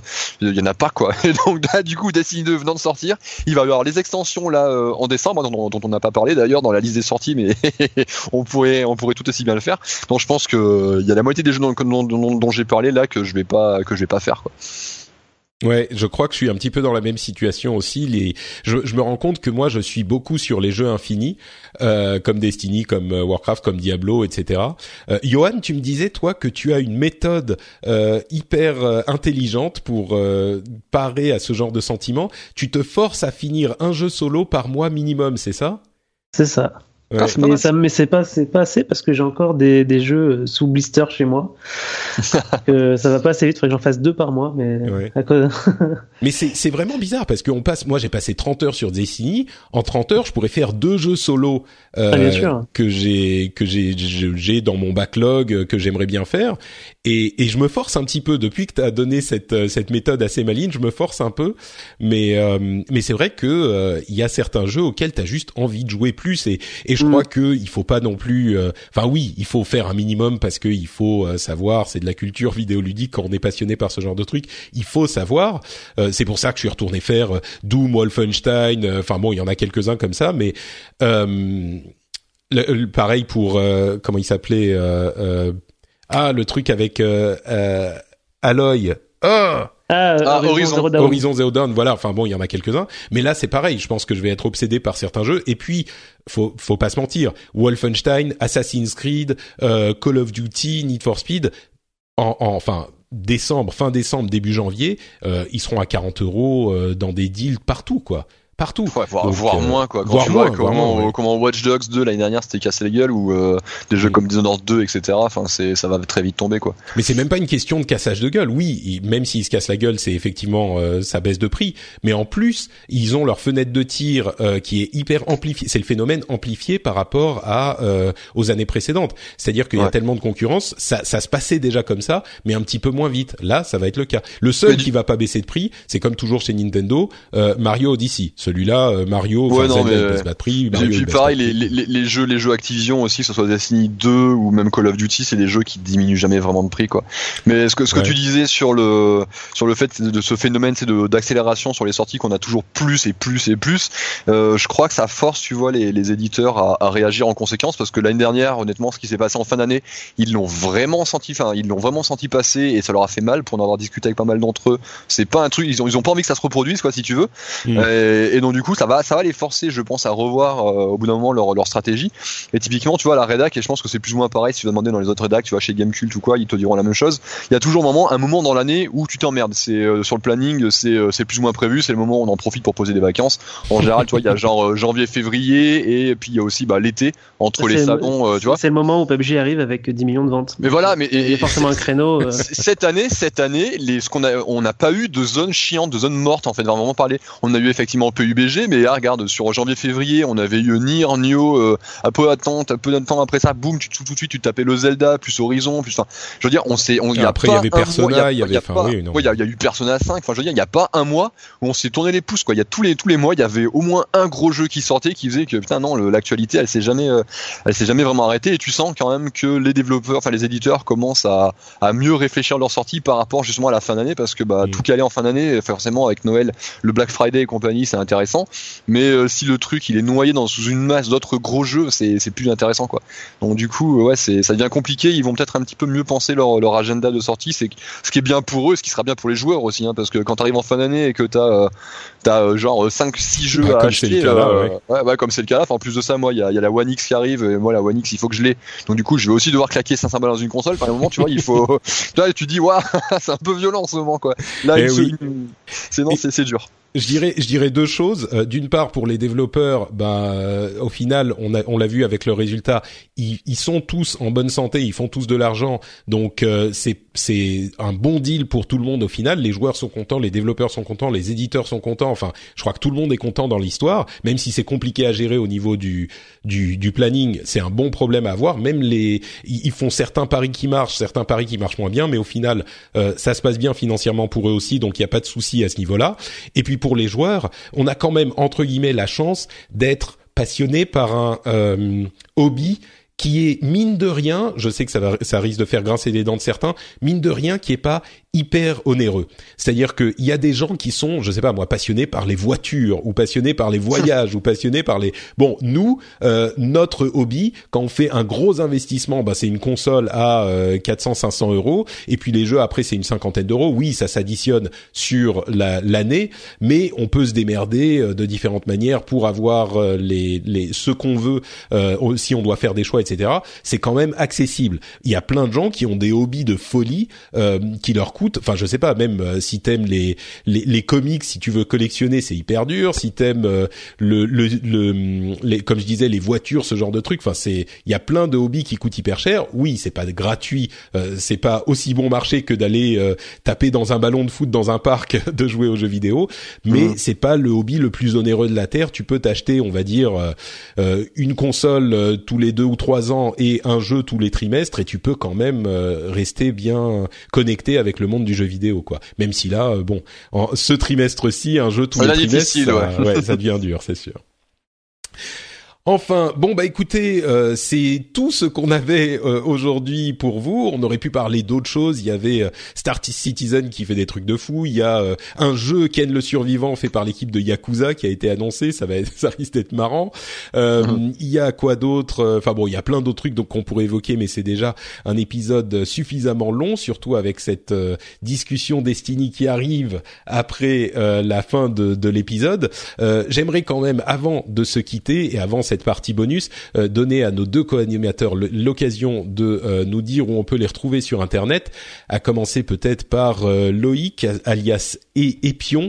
Euh, où est-ce qu'on te retrouve toi sur Internet si les auditeurs en veulent plus? Alors c'est Epion, je l'ai pas corrigé au début, mais Ah voilà, pardon, je, fais la petite correction. Ça vient d'où d'ailleurs Ça vient de Gundam Wing. Je suis un gros fan de la série Gundam et euh, c'est un, c'est un mecha en fait qui est super classe. Voilà, donc j'avais choisi, j'avais choisi ça.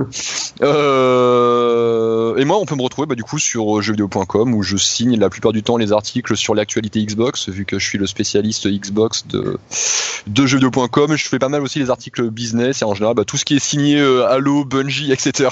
de Destiny en général, c'est c'est moi aussi. C'est pour ta pomme. Très bien.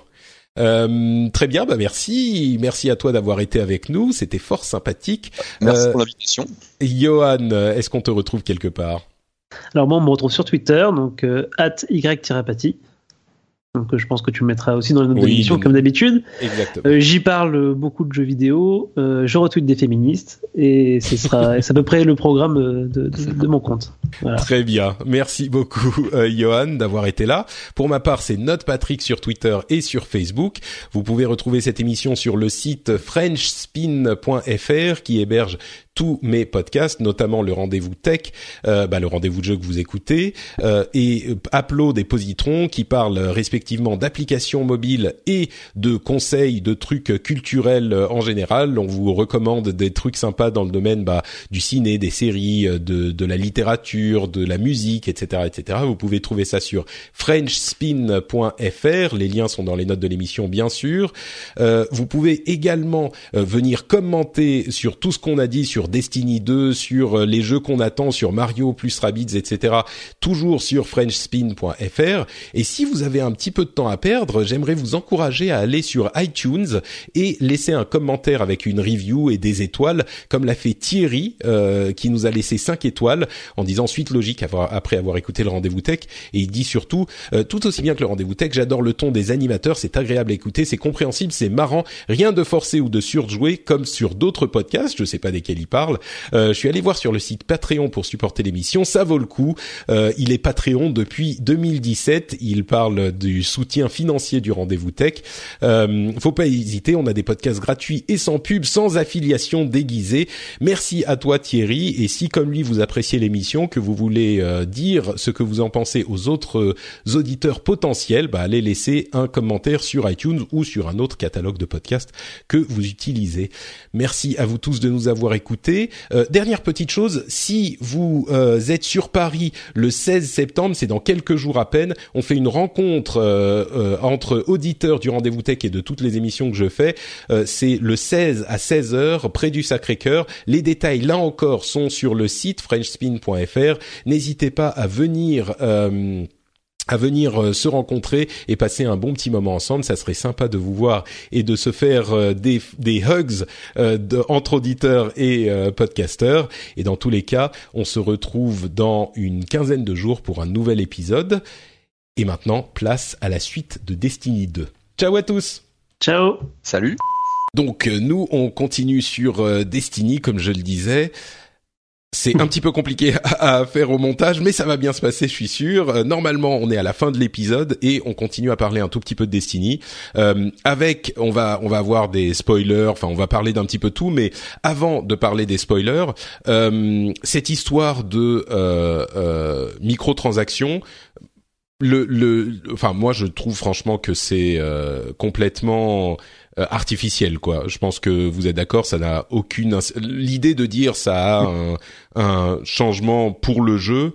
Euh, je pense que aucun, enfin ça n'a aucune influence sur le gameplay vraiment concrètement quoi. C'est c'est monté. Alors au tout début, au tout début, quand j'ai vu euh, les microtransactions, ce qu'elles contenaient, j'avais un peu tiqué à cause de, justement des modifications d'armes que, que tu pouvais avoir dedans. Mais c'est quand tu vois ce que ça fait en jeu que Ouais, mais en réalité, ces modifications d'armes, t'en as des meilleurs. Tu peux, en fait, les meilleurs du jeu ne peuvent pas être trouvés dans ces, dans ces, dans ces, pas comment on appelle ça, des engrammes. Les, bright engrams, oui. Ouais, voilà. Et les meilleurs ne peuvent pas être trouvés dedans et tu y as accès assez rapidement une fois que tu es niveau maximum. Donc, euh, à moins de, enfin, ouais, ça, je vois pas vraiment pourquoi est-ce qu'on en achèterait, sauf si mm. c'est pour le, le, côté cosmétique. Au final, effectivement, moi, je les, je les considère vraiment comme des loot box de Overwatch. Euh, on en gagne un par niveau à la même manière et, euh, et c'est quasiment que du cosmétique dedans. Euh. Ouais, bon, il y a le change. Pardon, vas-y Loïc. En, en, plus, euh, t'en, t'en récupères en montant de niveau, etc. Puis euh, des skins et des, des modes, t'en récupères chez l'armurier à chaque fois que tu, euh, tu montes de niveau et que tu, tu débloques un engramme, un engramme légendaire. T'en, t'en chopes en PVP, t'en chopes un peu partout. Donc honnêtement, ça, ça a pas grand intérêt. J'avais tiqué déjà à l'époque dans, dans Destiny le premier lorsqu'ils avaient introduit mm. Ever, Everversum et que on avait vu qu'on pouvait acheter des des, des boosts d'XP pour le PVP, pour le PVE, ce genre de trucs. Et là, ouais, j'avais un peu tiqué mais déjà à l'époque, ça, ça avait pas un grand intérêt parce que t'en gagnais déjà des, dizaines et des dizaines dans le jeu euh, sans presque rien faire pratiquement, donc les acheter, je voyais pas trop l'intérêt. Là, dans celui-ci, honnêtement, c'est vraiment le même délire, quoi. C'est euh, même les mecs qui vont, qui, qui, veulent, tu vois, absolument un petit avantage en, en, PVP. Enfin, ils ont aucun intérêt à sortir leur carte bleue pour ça, quoi. Donc du coup, c'est vraiment anecdotique et je peux comprendre éventuellement euh, l'intérêt, tu vois, forcément financier côté côté Bungie. je peux éventuellement aussi comprendre l'intérêt pour certains joueurs, tu vois, qui à l'inverse de nous, tu vois, sont peut-être pas forcément, euh, vont pas, pas, passer des dizaines et des dizaines d'heures par semaine sur euh, sur le jeu et qui un jour se dit tiens, je vais aller en PVP, euh, j'ai pas envie de me faire marcher dessus, euh, pourquoi pas m'acheter quelques petits trucs, tu vois, pourquoi ah, pas, même, si ça va rien, que... ça va rien leur apporter. Enfin, non, je pense, je pense pas non plus parce que honnêtement, si, si le PVP décide, il va que une, fois de temps en temps, c'est pas avec les meilleures armes et les meilleurs modes que tu arriveras à faire quelque chose, mais c'est, je peux comprendre, tu éventuellement pour les joueurs, ça peut les rassurer de se dire ouais, écoute, j'ai pas envie de passer des tonnes d'heures, je peux l'acheter là, je claque 5-10 euros et puis, puis basta quoi tu vois je suis je suis tranquille pour un petit moment. Ouais, je peux comprendre c'est le côté pas le cas euh, mais euh... oui, non, oui, ça, ça, ça les rassure on va dire peut-être. je, je, peux comprendre c'est c'est c'est un c'est un gain de temps qui est qui est pas qui est pour à mon avis pour certains n'est pas négligeable. Tu vois c'est comme dans euh, la série des, euh, des Forza euh, Motorsport et même maintenant les Horizon où euh, tu peux utiliser de l'argent enfin du, du, vrai argent pour acheter plus rapidement les voitures. Ça t'évite d'avoir à jouer des heures et des heures et des heures pour ouais. gagner 2 3 millions de crédits in game pour t'acheter je sais pas quel Ferrari tu vois si, si t'as ouais, envie sauf que là c'est même pas c'est même pas ça qu'on peut acheter. Je dirais que la, la, comparaison est, est sur la, ouais, le type de progression à la limite trop, mais, mais, mais là tu peux pas acheter d'armes tu peux pas acheter de tu, tu vois, tu peux pas acheter d'armes, tu peux pas acheter d'armure. Ceux, ceux, qui vont acheter ces engrammes-là, c'est ceux qui vont chasser les skins des légendes, enfin des exotiques de Destiny 1. Mm. J'ai vu qu'on pouvait avoir des exo, enfin des, skins, skins d'exotiques, ouais. des armes qui, qui, qui n'ont pas, qui n'ont pas leur équivalent dans, dans Destiny 2, et du coup, telle arme devient visuellement euh, l'arme de Destiny 1. Ouais. Ça permet d'avoir, voilà, son, retrouver son arme ouais. favorite. Après, euh, pour mm. le reste. Euh, Bon, euh, donc ça, c'est la question de, de cette mini controverse. Euh, bon, voilà, nous, nous ce qu'on en pense. Euh, il y a aussi, oui, le fait que les shaders sont consommables, mais enfin, on en a tellement aussi. C'est vrai que s'il y en a un que t'aimes beaucoup, euh, ces, changements d'aspect, bah, si tu consommes les trois que t'as eu, tu sais pas si tu pourras les récupérer un autre jour. Mais bon. Et, ça, et ça pour le coup, ça pour le coup, c'est un truc qui m'agace vraiment parce que dans Destiny, je suis vraiment un esthète. Ouais. je, je, passe mon temps à, à, checker mon look, à checker mes armures. Enfin, il faudrait demander à mes collègues de jeu sur le premier Destiny parce que moi, le, le premier Destiny, j'ai commencé euh, un an après tout le monde. Donc, je suis arrivé dans le jeu, j'étais vraiment un petit gardien euh, tout fragile, etc. Et au, au premier raid, euh, j'ai handicapé toute mon escouade parce que euh, je préférais à, à, assurer mon look et donc du coup avoir un niveau de lumière euh, plus bas que que le reste de l'équipe. c'est ridicule. Et encore aujourd'hui, voilà, je suis obsédé par ça. Et typiquement, je sais que là, moi, ça me rend ma boule parce que j'ai mes sets d'armure, vu que je passe mon de, mon temps à en changer parce que elle est plus puissante ou soit plus jolie. À chaque fois, je perds mon je perds mon petit shader et finalement, on en gagne, mais on, en, on, on gagne rarement, tu vois, le, un, Plusieurs de faire fois un set même, complet, quoi. Mm. Parce qu'il en faut normalement, il en faut 4 minimum, 5 maximum si tu veux aussi que ton ton, ton objet de classe euh, soit soit enfin tu sais la, la, la ceinture, la ouais. cape ou le, le, brassard chez les arcanistes euh, soit du coup de la, de la même couleur. C'est rageant. Moi c'est un truc qui me qui m'agace euh, prodigieusement et je sais qu'il y a plein de gens dans Destiny qui sont vachement accros à l'esthétique de leur euh, de leur gardien et euh, moi j'avais eu God of War comme shader dans le premier et je le portais tout le temps. Ah donc, oui, il était tellement c'est celui qui est entièrement rouge là, le oui, rouge métallique un peu ouais, il était très très bien celui-là. Oui. Mais après, tu vois, de Bungie, c'est un petit peu expliqué sur la, la question. Enfin, c'est Luke Smith, le, le, le, réalisateur du jeu, qui s'est exprimé, qui a expliqué que euh, bon, il va pas parler du, du, côté financier de la chose, hein, forcément, mais euh, il a plutôt expliqué que eux, chez Bungie, voyaient ça comme tu vois une sorte, une nouvelle source de motivation pour les joueurs, parce que maintenant, euh, voilà, s'ils voulaient se faire un set complet, il allait falloir recommencer plein de fois des assauts, plein de fois des machins, plein de fois des trucs. Ouais, mais c'est tellement aléatoire. Si tu peux en ça, avoir certains voilà, dans. D'une, c'est aléatoire, et puis surtout le, le, le, fait que tu vois, ça soit euh, des, des petits, des, des enfin ça soit un voire deux voire trois grands max euh, shaders que tu vois que tu récupères enfin ça peut être tellement long. Puis des, des shaders, Ouais. en plus, il y en a, il y en a, je crois, j'en ai déjà compté pratiquement une, une- plus de 35. Ouais. Enfin, je veux dire, avant d'arriver à récupérer le bon, je veux dire, dans le premier Destiny, je sais plus qui c'est qui, qui, qui s'expliquait sur ça. euh, J'avais vu passer sur, sur sur Twitter de mémoire. Et pour le coup, j'ai trouvé qu'il avait plutôt raison. C'est que à l'époque, tu récupérais un, un skin dans le premier Destiny, c'est que t'avais accompli un sacré truc. Toi, tu avais accompli, je sais pas, le raid, un, un raid sans mourir, que t'avais euh, collecté euh, tous les fragments euh, calcifiés sur le le, le destroyer de d'Oryx. Enfin, toi, c'était c'était Le le signe Dreadnought. quand même que t'avais t'avais quand même réussi à faire quelque chose de classe, surtout pour les plus rares. Et ça ça valait quelque chose. Là, c'est tellement aléatoire. Tu ça pour moi, Mm. ça a aucun bah, c'est- je me sens pas récompensé parce que voilà j'ai réussi à recouvrir mon, mon, mon titan de, de je sais plus de il y en a un qui est carbone et doré là il est, il est très joli mais voilà enfin ça, ça prouve pas grand chose à part qu'éventuellement t'as claqué 50 balles chez Everversum pour enfin avoir le full set Tu vois, ça- ça Euh. Ouais, donc je pense qu'on on est d'accord. C'est un petit peu, euh, c'est un petit peu relou, mais c'est pas non plus euh, la, la- une raison pour faire un scandale euh, sur le jeu Ah comme on l'a vu chez certains. Euh, euh, pour le, le, la progression, les donjons, les, quel est votre euh, votre votre strike préféré, votre zone préférée euh, Qu'est-ce qui vous T'as parlé, t'as évoqué le Pyramidion, euh, qui est l'une des strikes, Ouais. mais qui est ah, moi j'ai été c'est je suis pas complètement super fan de l'esthétique enfin ça me il y a des endroits sympas mais le pyramidion c'est genre vraiment j'étais émerveillé quoi c'est c'est Ah, il est- il est-ce est- qu'il y a des moments qui vous ont arrêté comme ça vous Je crois que je l'ai, je l'ai pas faite, tu vois. ah tu l'as pas faite? Ah elle Non. est magnifique J'ai eu d'ailleurs, il y a- trois strikes différentes. Il y en a beaucoup des strikes? Alors il y en a cinq ou six je crois Il y en a 5 ou 6, ouais, je trouve Ouais. ça un petit peu, un petit peu faible, mais Ouais, moi aussi, ouais. euh, j'aurais voulu qu'il y en ait au moins deux ou trois de plus. Je trouve que globalement tout le contenu du jeu ça va, il y a, il y a largement de quoi faire, mais au terme des, en, en termes, enfin au niveau des strikes, moi c'est un truc que je vais, je vais faire en boucle. Et c'est vrai que du coup les strikes, j'aurais voulu qu'il y en ait, enfin les assauts, j'aurais voulu qu'il y en ait, qu'il y en ait au, au moins deux Mais- ou trois. euh, ouais en plus. 8 9 je dirais ça aurait été un petit peu mieux quand même ouais. Mais on peut Ouais. pas sélectionner la, la strike qu'on va faire. hein. En plus, non. non, là, non, là, c'est c'est c'est Donc moi j'ai eu en fait j'ai eu 5 6 fois la même donc du coup bah Pareil, je me suis dit qu'il y en Ah avait ouais. 4 dans le jeu. euh, J'ai fait. Arms Dealer peut-être six fois. euh, j'ai, mais bon, c'est vrai que c'est un petit peu. J'aurais préféré qu'il y en ait plus, mais euh, alors maintenant les strikes c'est genre 20 minutes et t'as un boss à la fin. Euh, Il Mhm. y a quelques passages un peu difficiles, mais en gros il y a plus qu'un boss quoi. Avant il y avait, euh, c'était plus comme un Trois donjon de boss, World of. Warcraft. Il y avait euh, deux trois boss. Mhm. Maintenant il y en a plus qu'un finalement.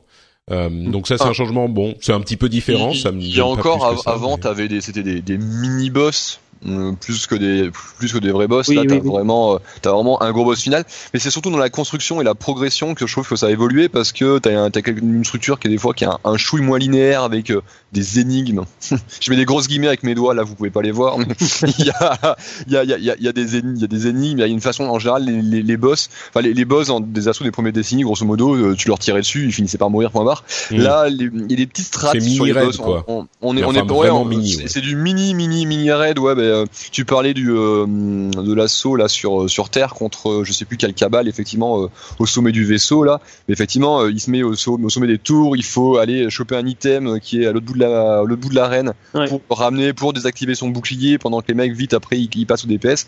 C'est t'as plus ou moins ça dans tous les dans tous les assauts et j'ai trouvé ça plutôt euh, plutôt bien fichu sans parler même du fait que dans, dans certains assauts t'es euh, plusieurs phases. Enfin typiquement le le- l'assaut de la, la, la, la flèche inversée je crois en français Ouais. euh, où euh, tu tu es sur Nessos et que tu vas combattre un gros un, un vex gigantesque. Là pareil là le combat en trois phases enfin c'est des choses qui sont euh, qui Mhm. sont assez sympas. Et globalement j'ai trouvé les, les assauts vachement plus euh, vachement plus intéressants sur la construction en tout cas que le que dans le premier Destiny. Mais euh, ouais il y en a il y en a juste pas assez quoi Je dirais, ça c'est l'un des trucs que Destiny fait le mieux dans le jeu vidéo en général. Euh, c'est ce sentiment, cet équilibre qui est incroyable de, de la difficulté. C'est-à-dire que c'est toujours faisable. Les, enfin généralement les les combats sont faisables et c'est la même chose pour les euh, les les les événements publics, euh, les les boss, les les trucs comme ça, c'est toujours faisable, mais t'as toujours l'impression de suer comme c'est pas possible et euh, t'as l'impression d'avoir une fois que tu l'as fait, une fois que t'as fini, t'as couru comme un fou, t'étais presque mort, t'es allé te planquer, t'as ressuscité un pote, euh, t'es t'as continué à tirer sur l'ennemi, il restait plus que quelques points de vie et t'as continué même si tu te faisais euh, euh, tirer dessus toi-même par cinq ou six ennemis qui étaient en train d'arriver vers toi et qui allaient te tuer et finalement tu réussis à descendre le boss et t'as l'impression d'avoir accompli un truc quoi. T'as l'impression d'avoir, t'as l'impression d'être un gardien. T'es là, ouais, moi je suis un, un badass quoi. J'ai massacré tout Ah. le monde et c'était dur, mais j'ai j'ai réussi et, et j'ai vraiment hyper rarement euh, vécu ce genre de choses dans d'autres jeux. C'est vraiment dans Destiny où tu réussis à avoir cette euh, ce, ce, cette, euh, ce sentiment d'urgence et de euh, euh, d'être vraiment à la limite de ce que tu peux faire. Et il, le jeu te pousse toujours un petit peu plus loin. Si tu continues à jouer, t'as des des challenges différents, des des mystères à essayer les- résoudre, nuits noires des, euh, Non, j'ai pas pu faire de nuit noire encore. D'ailleurs, euh, je cherche des gens pour. Bah, du coup, ouais, je, je vais, je vais raconter un petit peu. C'est que Ouais. moi, je suis arrivé 260 euh, de puissance assez rapidement. Et Juste pour préciser, oui. la nuit noire, c'est une version beaucoup plus difficile Oui. d'une strike normale. Donc c'est un Voilà. donjon en fait, mais en version super héroïque quoi. Donc, je commençais à stagner au, euh, au niveau 260. Et la seule chose qui pouvait me permettre d'aller plus loin, c'était de, de faire ces nuits noires. Et malheureusement, il n'y a pas de matchmaking pour ces, donc, ces versions difficiles des, des assauts. Et donc, Ça je- j'ai pesté-.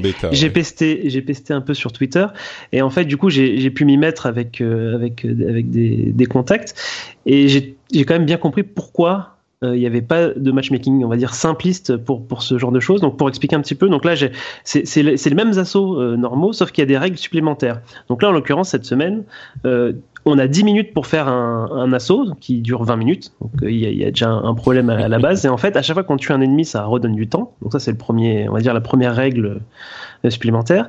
Et l'autre règle, c'est que toutes les X secondes, euh, il y a un switch d'éléments. D'abord c'est le feu, ensuite c'est l'ombre, ensuite c'est l'électricité. Donc euh, ça change de manière régulière. Il y a un petit message qui indique euh, quel élément, euh, à prendre en compte. Et en gros, tous les armes élémentaires euh, de cet élément vont faire beaucoup plus de dégâts, que ce soit les nôtres ou ceux des ennemis, et tous les autres éléments euh, vont faire beaucoup moins de dégâts. Du coup, ça nous a obligés à se coordonner en amont de, l'assaut, c'est-à-dire de dire bon bah voilà, toi tu prends tel spé, moi je prends ça, euh, j'ai une arme lourde en, ombre, donc toi t'en prends une en feu, etc. Et du coup, pendant le jeu, on parlait sur le, vocal et on disait attention, c'est l'électricité, donc c'est à toi, vas-y, lance ton ulti. Bam, c'est le feu, mais ok, c'est à moi de jouer, je, nettoie la zone, etc. Et, euh, et du coup, on a recommencé. Moi, je l'ai fait, je euh, je l'ai fait huit fois. Enfin, j'ai fait huit essais en tout. Je l'ai réussi deux fois. Et là, par contre, il y a vraiment un sentiment de coordination.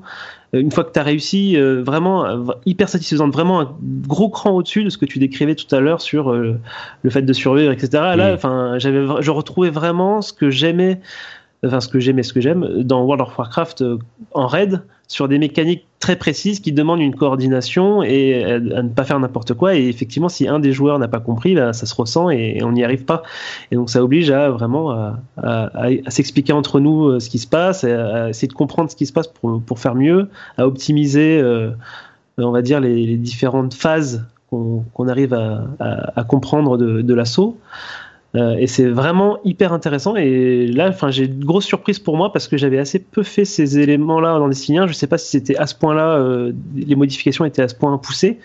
Mais euh, moi, j'ai là, j'ai vraiment, je sais que je suis reparti pour euh, pour faire ça toutes les semaines à fond. Ouais. euh, j'ai tapé dans mon micro. Non, non, pour le coup, Euh. le- les, les raids, enfin les, les nuits noires de Destiny 2 me paraissent vachement plus aboutis en termes de, de modification de gameplay parce que finalement les, les, les- les nuits noires du premier Destiny, c'était euh, des ennemis qui apparaissent plus nombreux, qui font plus mal ou qui ont plus de boucliers. Enfin, tu vois, euh, éventuellement, t'avais un petit modificateur genre ouais cette semaine les armes feu font plus de dégâts, mais tu vois ça, ça allait pas plus loin quoi.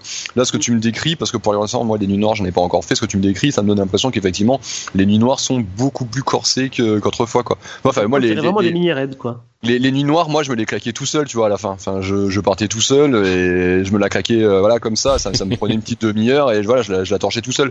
Là, vu ce que tu me décris, j'ai l'impression que ça va être beaucoup plus compliqué Ouais. déjà. Et j'ai- j'aimerais dire un truc, c'est- ça a l'air, euh, il y a plein de trucs comme ça dans, dans Destiny. Et là, par exemple, euh, si tu réussis à la faire en 5 minutes, t'as un, t'as un exotique. Les exotiques, c'est des objets super super rares. C'est bien ça? Quand tu le, le finis en 5 minutes, t'as un exotique spécial, non? J'ai j'ai l'impression que j'ai vu passer J'ai vu ça. qu'il y avait mais un enfin, challenge. J'ai vu qu'il y avait un challenge. euh, Donc c'est c'est écrit hein, quand t'es dans l'instance, ça t'as les challenges à- Mm. sur le panneau de droite. Et dans un des challenges, c'est finir en moins, de- enfin finir avec 5 minutes restantes. Donc je rappelle que quand tu les ennemis, le, le temps remonte. Mais du coup, euh, c'est effectivement assez difficile. euh, Enfin moi, nous euh, au deuxième essai, il nous restait euh, une minute 30 Donc euh, c'est Ouais. faisable, je pense, avec un peu plus d'équipement, un peu plus de connaissance du, du truc. Mais donc, mais, donc voilà, il y a toujours des trucs comme ça où euh, dans telle mission, tu peux aller chercher un truc que t'as, tu entends une voix quelque part dans le jeu qui va dire euh, un indice sur un truc, et puis tu vas aller chercher dans la zone dont il parle, et toute la communauté se met ensemble pour essayer d'aller de, trouver des trucs comme ça. Mais il y a aussi de, de, ce genre de trucs qui sont accessibles à tout le monde entre guillemets même si on joue en solo moi j'ai joué essentiellement en solo à Destiny 1 et là à Destiny 2 euh, c'est complètement euh, complètement faisable et tu entends parler de petits trucs sur Twitter, sur euh, sur le web, machin. Et par exemple, sur les événements publics, il y a des moyens de les rendre plus difficiles en faisant un certain truc euh, qui est différent pour chaque type d'événement public. Si tu détruis un, un élément de la foreuse qui apparaît au début de l'événement, et eh ben ça le rend plus difficile et donc tu as de meilleures récompenses et ce genre de trucs. Et pour savoir euh, comment le faire, bah c'est pas c'est indiqué nulle part dans le jeu. C'est juste qu'il y a des gens qui ont essayé, qu'ils découvrent, qu'ils partagent avec la communauté. Mais une fois que euh, les gens le savent, bah tu vois dans le le jeu Genre pendant cette phase de l'événement, il y a euh, plein de gens autour de toi qui se mettent à tirer sur un truc euh, sur lequel normalement il y a rien. Et tu regardes et tu vois que ça fait des dégâts et que ça le fait exploser. Et donc par ce biais tu comprends qu'il y a un truc à faire dans ce type de situation.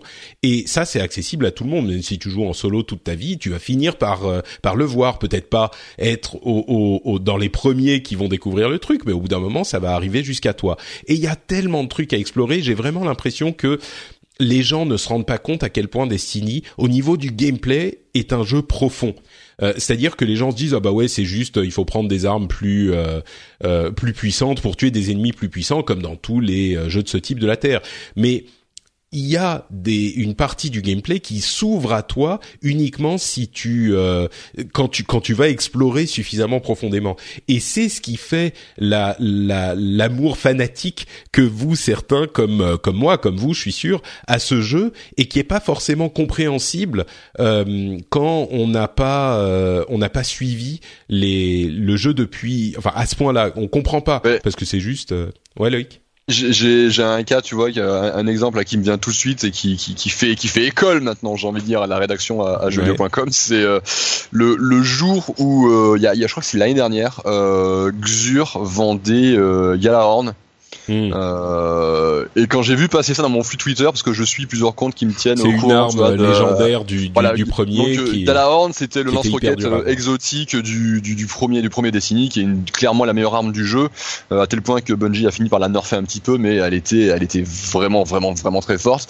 Et lorsque, et puis elle en plus de ça, du coup, elle était plutôt rare, et enfin même extrêmement rare. Et lorsque le, le petit vendeur Xur là l'a vendu, moi j'ai vu passer ça sur sur Twitter, et je me suis, mais j'y je vois oh purée, il y a Galorn, il y a Galorn chez Xur, il y a, Galorn, mais et toute la rédac s'est retournée, m'a entendu gueuler, les, mais il y a personne qui comprenait parce que personne, la, enfin, je suis, je suis le seul à la rédac qui a vraiment joué à Destiny. Et mais ils sont tous sous une gueule et très régulièrement, lorsqu'ils m'entendent parler de Destiny, il dis donc, il y a pas Galorn des fois chez Xur aujourd'hui, machin. Ah, c'est, pour dire ça, c'est, c'est, c'est devenu une espèce de mème, mais toi, c'est pour dire à quel point toi les, les gens, les, les gens peuvent pas comprendre si effectivement, s'ils sont pas dedans, tu peux pas comprendre la portée du truc parce que le, ce, cette arme-là, en question, enfin, moi je me rappelle à l'époque avoir farmé des tonnes de fois le cadeau de verre en espérant qu'ils finissent par tomber, tu vois, dans un engramme exotique ou dans un truc ou, euh, ou quelque part. Enfin, ça, on a, on a farmé aussi pour le brise-glace à l'époque, pour euh, Fatebringer, enfin euh, la grande faucheuse. Un nombre de fois, on a fait ces, ces raids à l'époque pour espérer les avoir. Ça, c'est des choses qui peuvent pas parler, euh, qui peuvent pas parler aux joueurs. Et même moi, tu vois, lorsque j'ai commencé Destiny, moi j'ai commencé un ou deux mois avant la sortie du roi des, du roi des corrompus je pensais vraiment lancer Destiny, voir à quoi ça ressemblait parce que euh, j'y croyais absolument pas et ensuite passer à autre chose. Et on, perdu parce que le jeu a absorbé ma vie, mais en, en, lançant en lançant le jeu, je m'attendais pas à trouver une communauté aussi impliquée Il y a un jeu finalement euh, aussi euh, aussi profond. Et euh, je me retrouve finalement à bout d'un moment à découvrir que tu peux choper typiquement la, la quête pour c'était quoi? C'était pour le, le fuseau noir euh, Black Swindle là, mais la, la, quête elle est, elle est maboulissime et je m'attendais pas à trouver un truc aussi long, aussi complexe et aussi riche finalement pour looter finalement à la fin une espèce de sniper de la mort qui euh, qui recharge lorsque tu euh, arrives à mettre un clip complet en, en, en, headshot. Enfin voilà, c'est c'est le genre de choses qui font que le, le, jeu effectivement a une richesse et il passe, enfin en tout cas sur le premier Destiny, mais j'imagine que ça sera comme ça sur le 2, passe son temps à te délivrer ses secrets. plus tu te renseignes, plus tu t'investis dans la communauté et dans le jeu, plus tu découvres des trucs et ça devient ça, ça, ça devient ça devient vite, vite fou et ça, finit par, t'obséder parce que tu commences à penser qu'il y a des secrets qui sont cachés partout, quoi, finalement. et, c'est ça qui est hyper fort dans Destiny. Ça crée, je pense que c'est possiblement l'un des meilleurs gros jeux triple A qui réussit le mieux à créer ce sentiment de communauté, en fait. C'est, j'ai jamais vu ça dans un autre jeu triple A. Peut-être à la limite World of Warcraft, mais euh, mais en fait c'est quand tu quand tu rencontres quelqu'un qui joue à Destiny et qui joue euh, sérieusement à Destiny, tu as immédiatement une proximité qui se crée. Tu vas parler de trucs dont les autres ne vont jamais rien comprendre. Euh, tu tu vas, enfin vraiment cette communauté et cette communauté est on va dire à 90% hyper bienveillante, hyper positive. C'est les gardiens qui sont ensemble, qui serrent les coudes, qui. Tu vas sur le subreddit de Destiny, tout le monde s'aime. C'est fou, c'est incroyable quoi. Tout le monde est cool, tout le monde est sympa, tout le monde se donne des coups de main. Euh, c'est c'est vraiment ils ont construit un truc et c'est une partie du jeu. Et ils en parlent beaucoup dans le jeu. Ils remercient énormément leur communauté. Il y a ces hommages au début. Si tu as joué à Destiny 1 et que tu lances le 2, il y a cette partie, euh, on te raconte ton parcours. Et ils remercient la communauté tout le temps. C'est vraiment authentique, quoi. C'est, c'est, c'est, ça fait partie d'une de, de, la raison pour les pour laquelle euh, le jeu est tellement apprécié. Donc euh, ça pour le coup c'est assez typique de, de Bungie. Euh, je, je, je, bosse beaucoup sur Bungie, hein, c'est un studio que j'aime beaucoup, donc du coup je me suis un peu spécialisé sur le, le studio, mais c'est un truc déjà dans, les, dans les années 90 qu'il euh, il faisait beaucoup, alors qu'à l'époque bon Internet dans les années 90 voilà c'est un, un, peu compliqué, mais déjà dans les années 90 avec Marathon et, euh, et, ses, et ses suites, ils avaient réussi à agglomérer comme ça une communauté de fans avec lesquels ils échangeaient énormément. Euh, ça a enchaîné après à l'époque Halo, moi je suis de, de base c'est pour ça que j'aime beaucoup j'aime beaucoup Bungie, c'est parce que je suis un, fan de un fan de Halo et euh, à l'époque de Halo, mais j'ai on avait un lien avec les développeurs, avec les community managers que j'ai jamais retrouvé sur aucun autre aucun autre jeu. Ils ont une façon d'interagir avec leur communauté qui est qui est très intelligente et aujourd'hui on est à l'époque du, du web partout, des réseaux sociaux et compagnie, donc forcément ça ça a explosé et aujourd'hui je les trouve particulièrement bons là-dessus. Mais mais ce que je dirais c'est que ça passe par le jeu. C'est ça qui bah, ça, ça, passe par le jeu, oui, parce que les gens se réunissent autour, tu sais, euh, tiens, regarde mon arme, tiens, machin, regarde. Ouais, ça, ouais. Voilà, c'est ça. Et j'ai fait, euh, j'avais fait, j'avais écrit un article il y, a, il y a quelques mois maintenant, je crois, sur la sur la communauté des Destiny, où grosso modo, j'ai sorti un gros article pour expliquer aux, aux lecteurs de jeux.com, et regardez, il y a un jeu là que vous connaissez vite fait, ça s'appelle Destiny. Vous pensez que ça a bidé parce que les tests étaient pas ouf à la sortie, mais en fait, c'est un des jeux les plus joués du moment. Il y a une communauté énorme, et tenez, je vais vous parler de cette communauté et de pourquoi ces gens aiment les jeux, enfin aiment le jeu. Et donc du coup, j'ai interviewé quelque chose comme euh, 300 300, joueurs, je crois, de Destiny. Ouf. Et tu j'ai découvert des histoires, mais qui sont complètement dingos. J'ai rencontré les, les admins d'un groupe sur Facebook, c'est de, de, de, gens qui se réunissent sur ce groupe pour faire ensemble des raids, des assauts, machin, jouer ensemble. C'est aider grosso modo. Et euh, j'ai discuté avec eux, j'ai appris des histoires complètement ma boule. Euh, il y a des, joueurs, par exemple, qui a, un, joueur, c'est l'exemple typique, un, joueur qui avait commencé à jouer à Destiny sur Xbox 360. Lorsqu'il est arrivé les Seigneurs de Fer, vu que les Seigneurs de Fer étaient pas compatibles 360 et PS3, il n'a pas pu continuer à jouer à Destiny. Et du coup, il, en est venu, il est venu se plaindre sur la, page du groupe en disant bon bah écoutez les gars, euh, pour moi c'est terminé Destiny, je peux plus continuer, j'ai pas les moyens de m'acheter une, nouvelle console, donc du coup on se retrouverait dans quelques années euh, si j'ai si d'ici là j'ai une console machin etc. Et il euh, y a un mec euh, qui a préféré qui a préféré rester anonyme, qui a demandé, qui a contacté les admins du groupe et qui leur a dit écoutez, euh, là moi j'ai une Xbox One, je lui donne. Et euh, le, le mec a pu continuer à jouer à Destiny parce que voilà, un membre de la communauté a fait ce, ce petit geste. Et en fait, il s'est trouvé qu'il y a plein de gens qui ont fait des gestes de genre, qui ont donné des jeux, qui ont donné des codes pour télécharger des extensions, etc. Et t'en parlais tout à l'heure, mais effectivement, la communauté est extrêmement, extrêmement sympathique, extrêmement bienveillante. Et à un point qui, enfin, je veux dire, là, le mec, il a fait un cadeau à 400 balles, quoi, tu vois. Ouais, ouais. Non, mais c'est ça, t'as l'impression, t'as l'impression que cette communauté, t'as, t'as, t'es, elle est faite. Bon, j'exagère un petit peu et surtout à l'heure d'internet, c'est c'est idiot de dire un truc comme ça, mais c'est fait d'amour quoi. J'exagère bien sûr, mais c'est genre t'as envie de partager les trucs quoi avec la communauté, t'as envie de t'y retrouver, t'as envie de. Donc il y a toute cette ce niveau de profondeur de Destiny que les gens euh, qui ne s'y immergent pas ne soupçonnent pas, je pense. Et euh, et moi j'ai maintenant j'ai qu'une envie, c'est d'aller euh, essayer de trouver des gens pour faire la nuit noire, pour continuer à jouer. Euh, mais bon, est-ce que tu pourrais m'envoyer le lien vers cet article euh, que, que tu avais écrit? Comme ça, je le mettrai dans les notes de l'émission ou sur les euh, sur le site, comme ça les gens pourront je aller peux, le, je, le retrouver. Je peux si te le, le trouver. Je peux te le trouver tout de suite. D'accord. Bon, euh... bah, on, on, mettra ça dans les notes de l'émission. Ce que, ce que je trouve dommage, juste sur, rester sur l'histoire de communauté, c'est que cet aspect-là ne se traduit pas du tout in-game. C'est-à-dire qu'il n'y a rien qui, enfin, si tu sais pas, hein, tu, tu sais pas qu'il y a toute une communauté derrière et enfin. Là, moi, je désespère un peu ils ont, ils ont rajouté, ramené cette histoire de clans. Donc en fait, les clans, c'est un peu comme des guildes, on va dire, dans Destiny. Dans Destiny 1, c'était complètement en dehors du jeu. Il fallait aller sur un site web pour créer un clan et, euh, et inviter. Euh, il n'y avait pas vraiment d'impact euh, dans le jeu.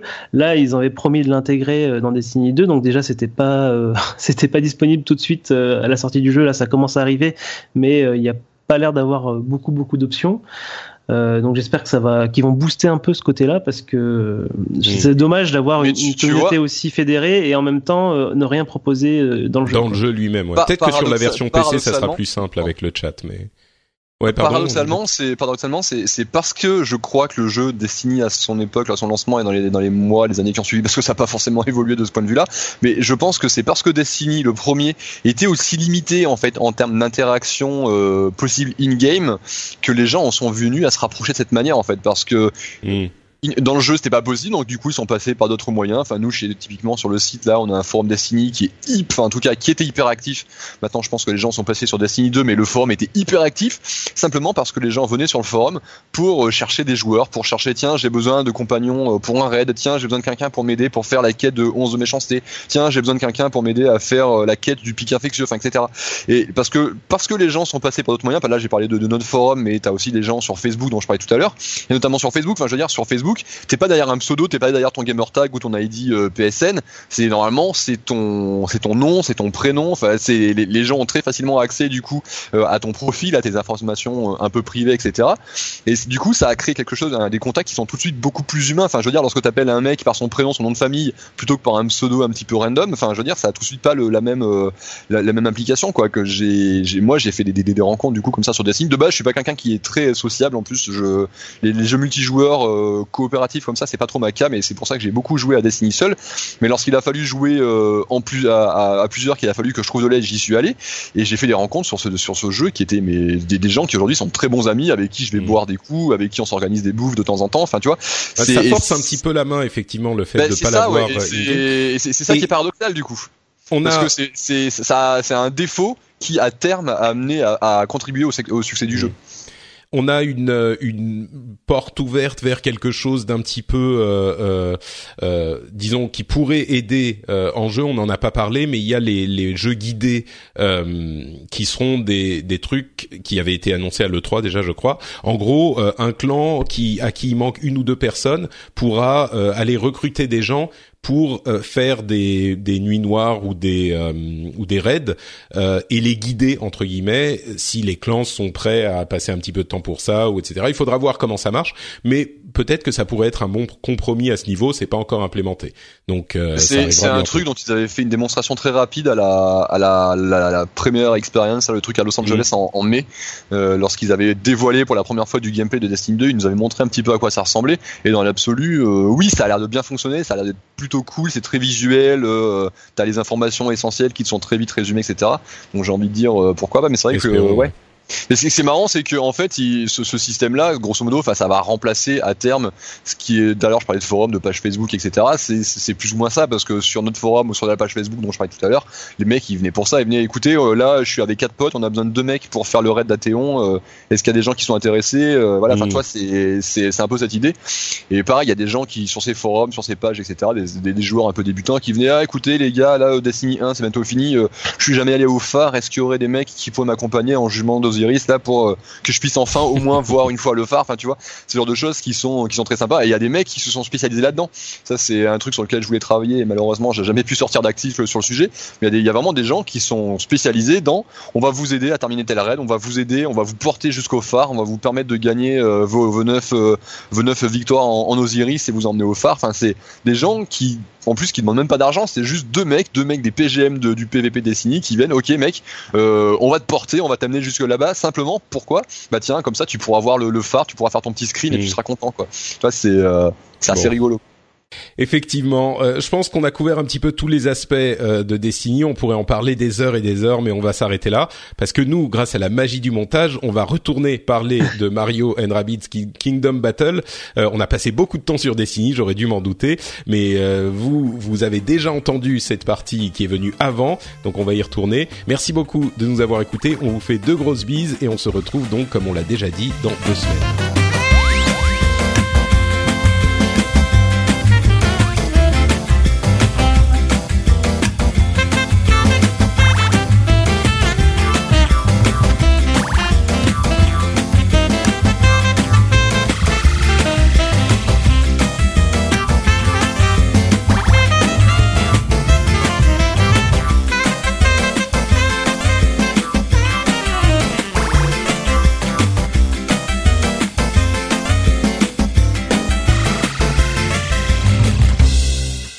Que ça marche bien, qu'on enregistre bien et qu'on entend, vous pouvez dire deux trucs? Deux, trucs. trucs. Ah, parfait. Hi, my name is Danny Pellegrino from Everything Iconic, and I'm excited to talk to you about Club Med.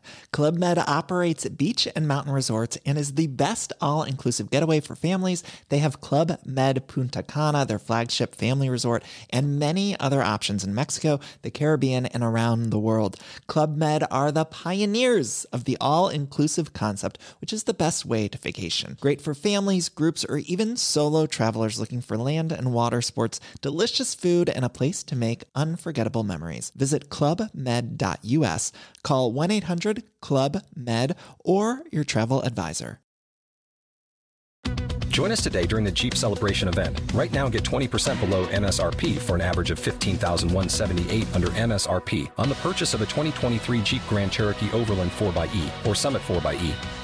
Not compatible with lease offers or with any other consumer incentive offers. 15,178 average based on 20% below average MSRP from all 2023 Grand Cherokee Overland 4xE and Summit 4xE models in dealer stock. Residency restrictions apply. Take retail delivery from dealer stock by 4 1. Jeep is a registered trademark.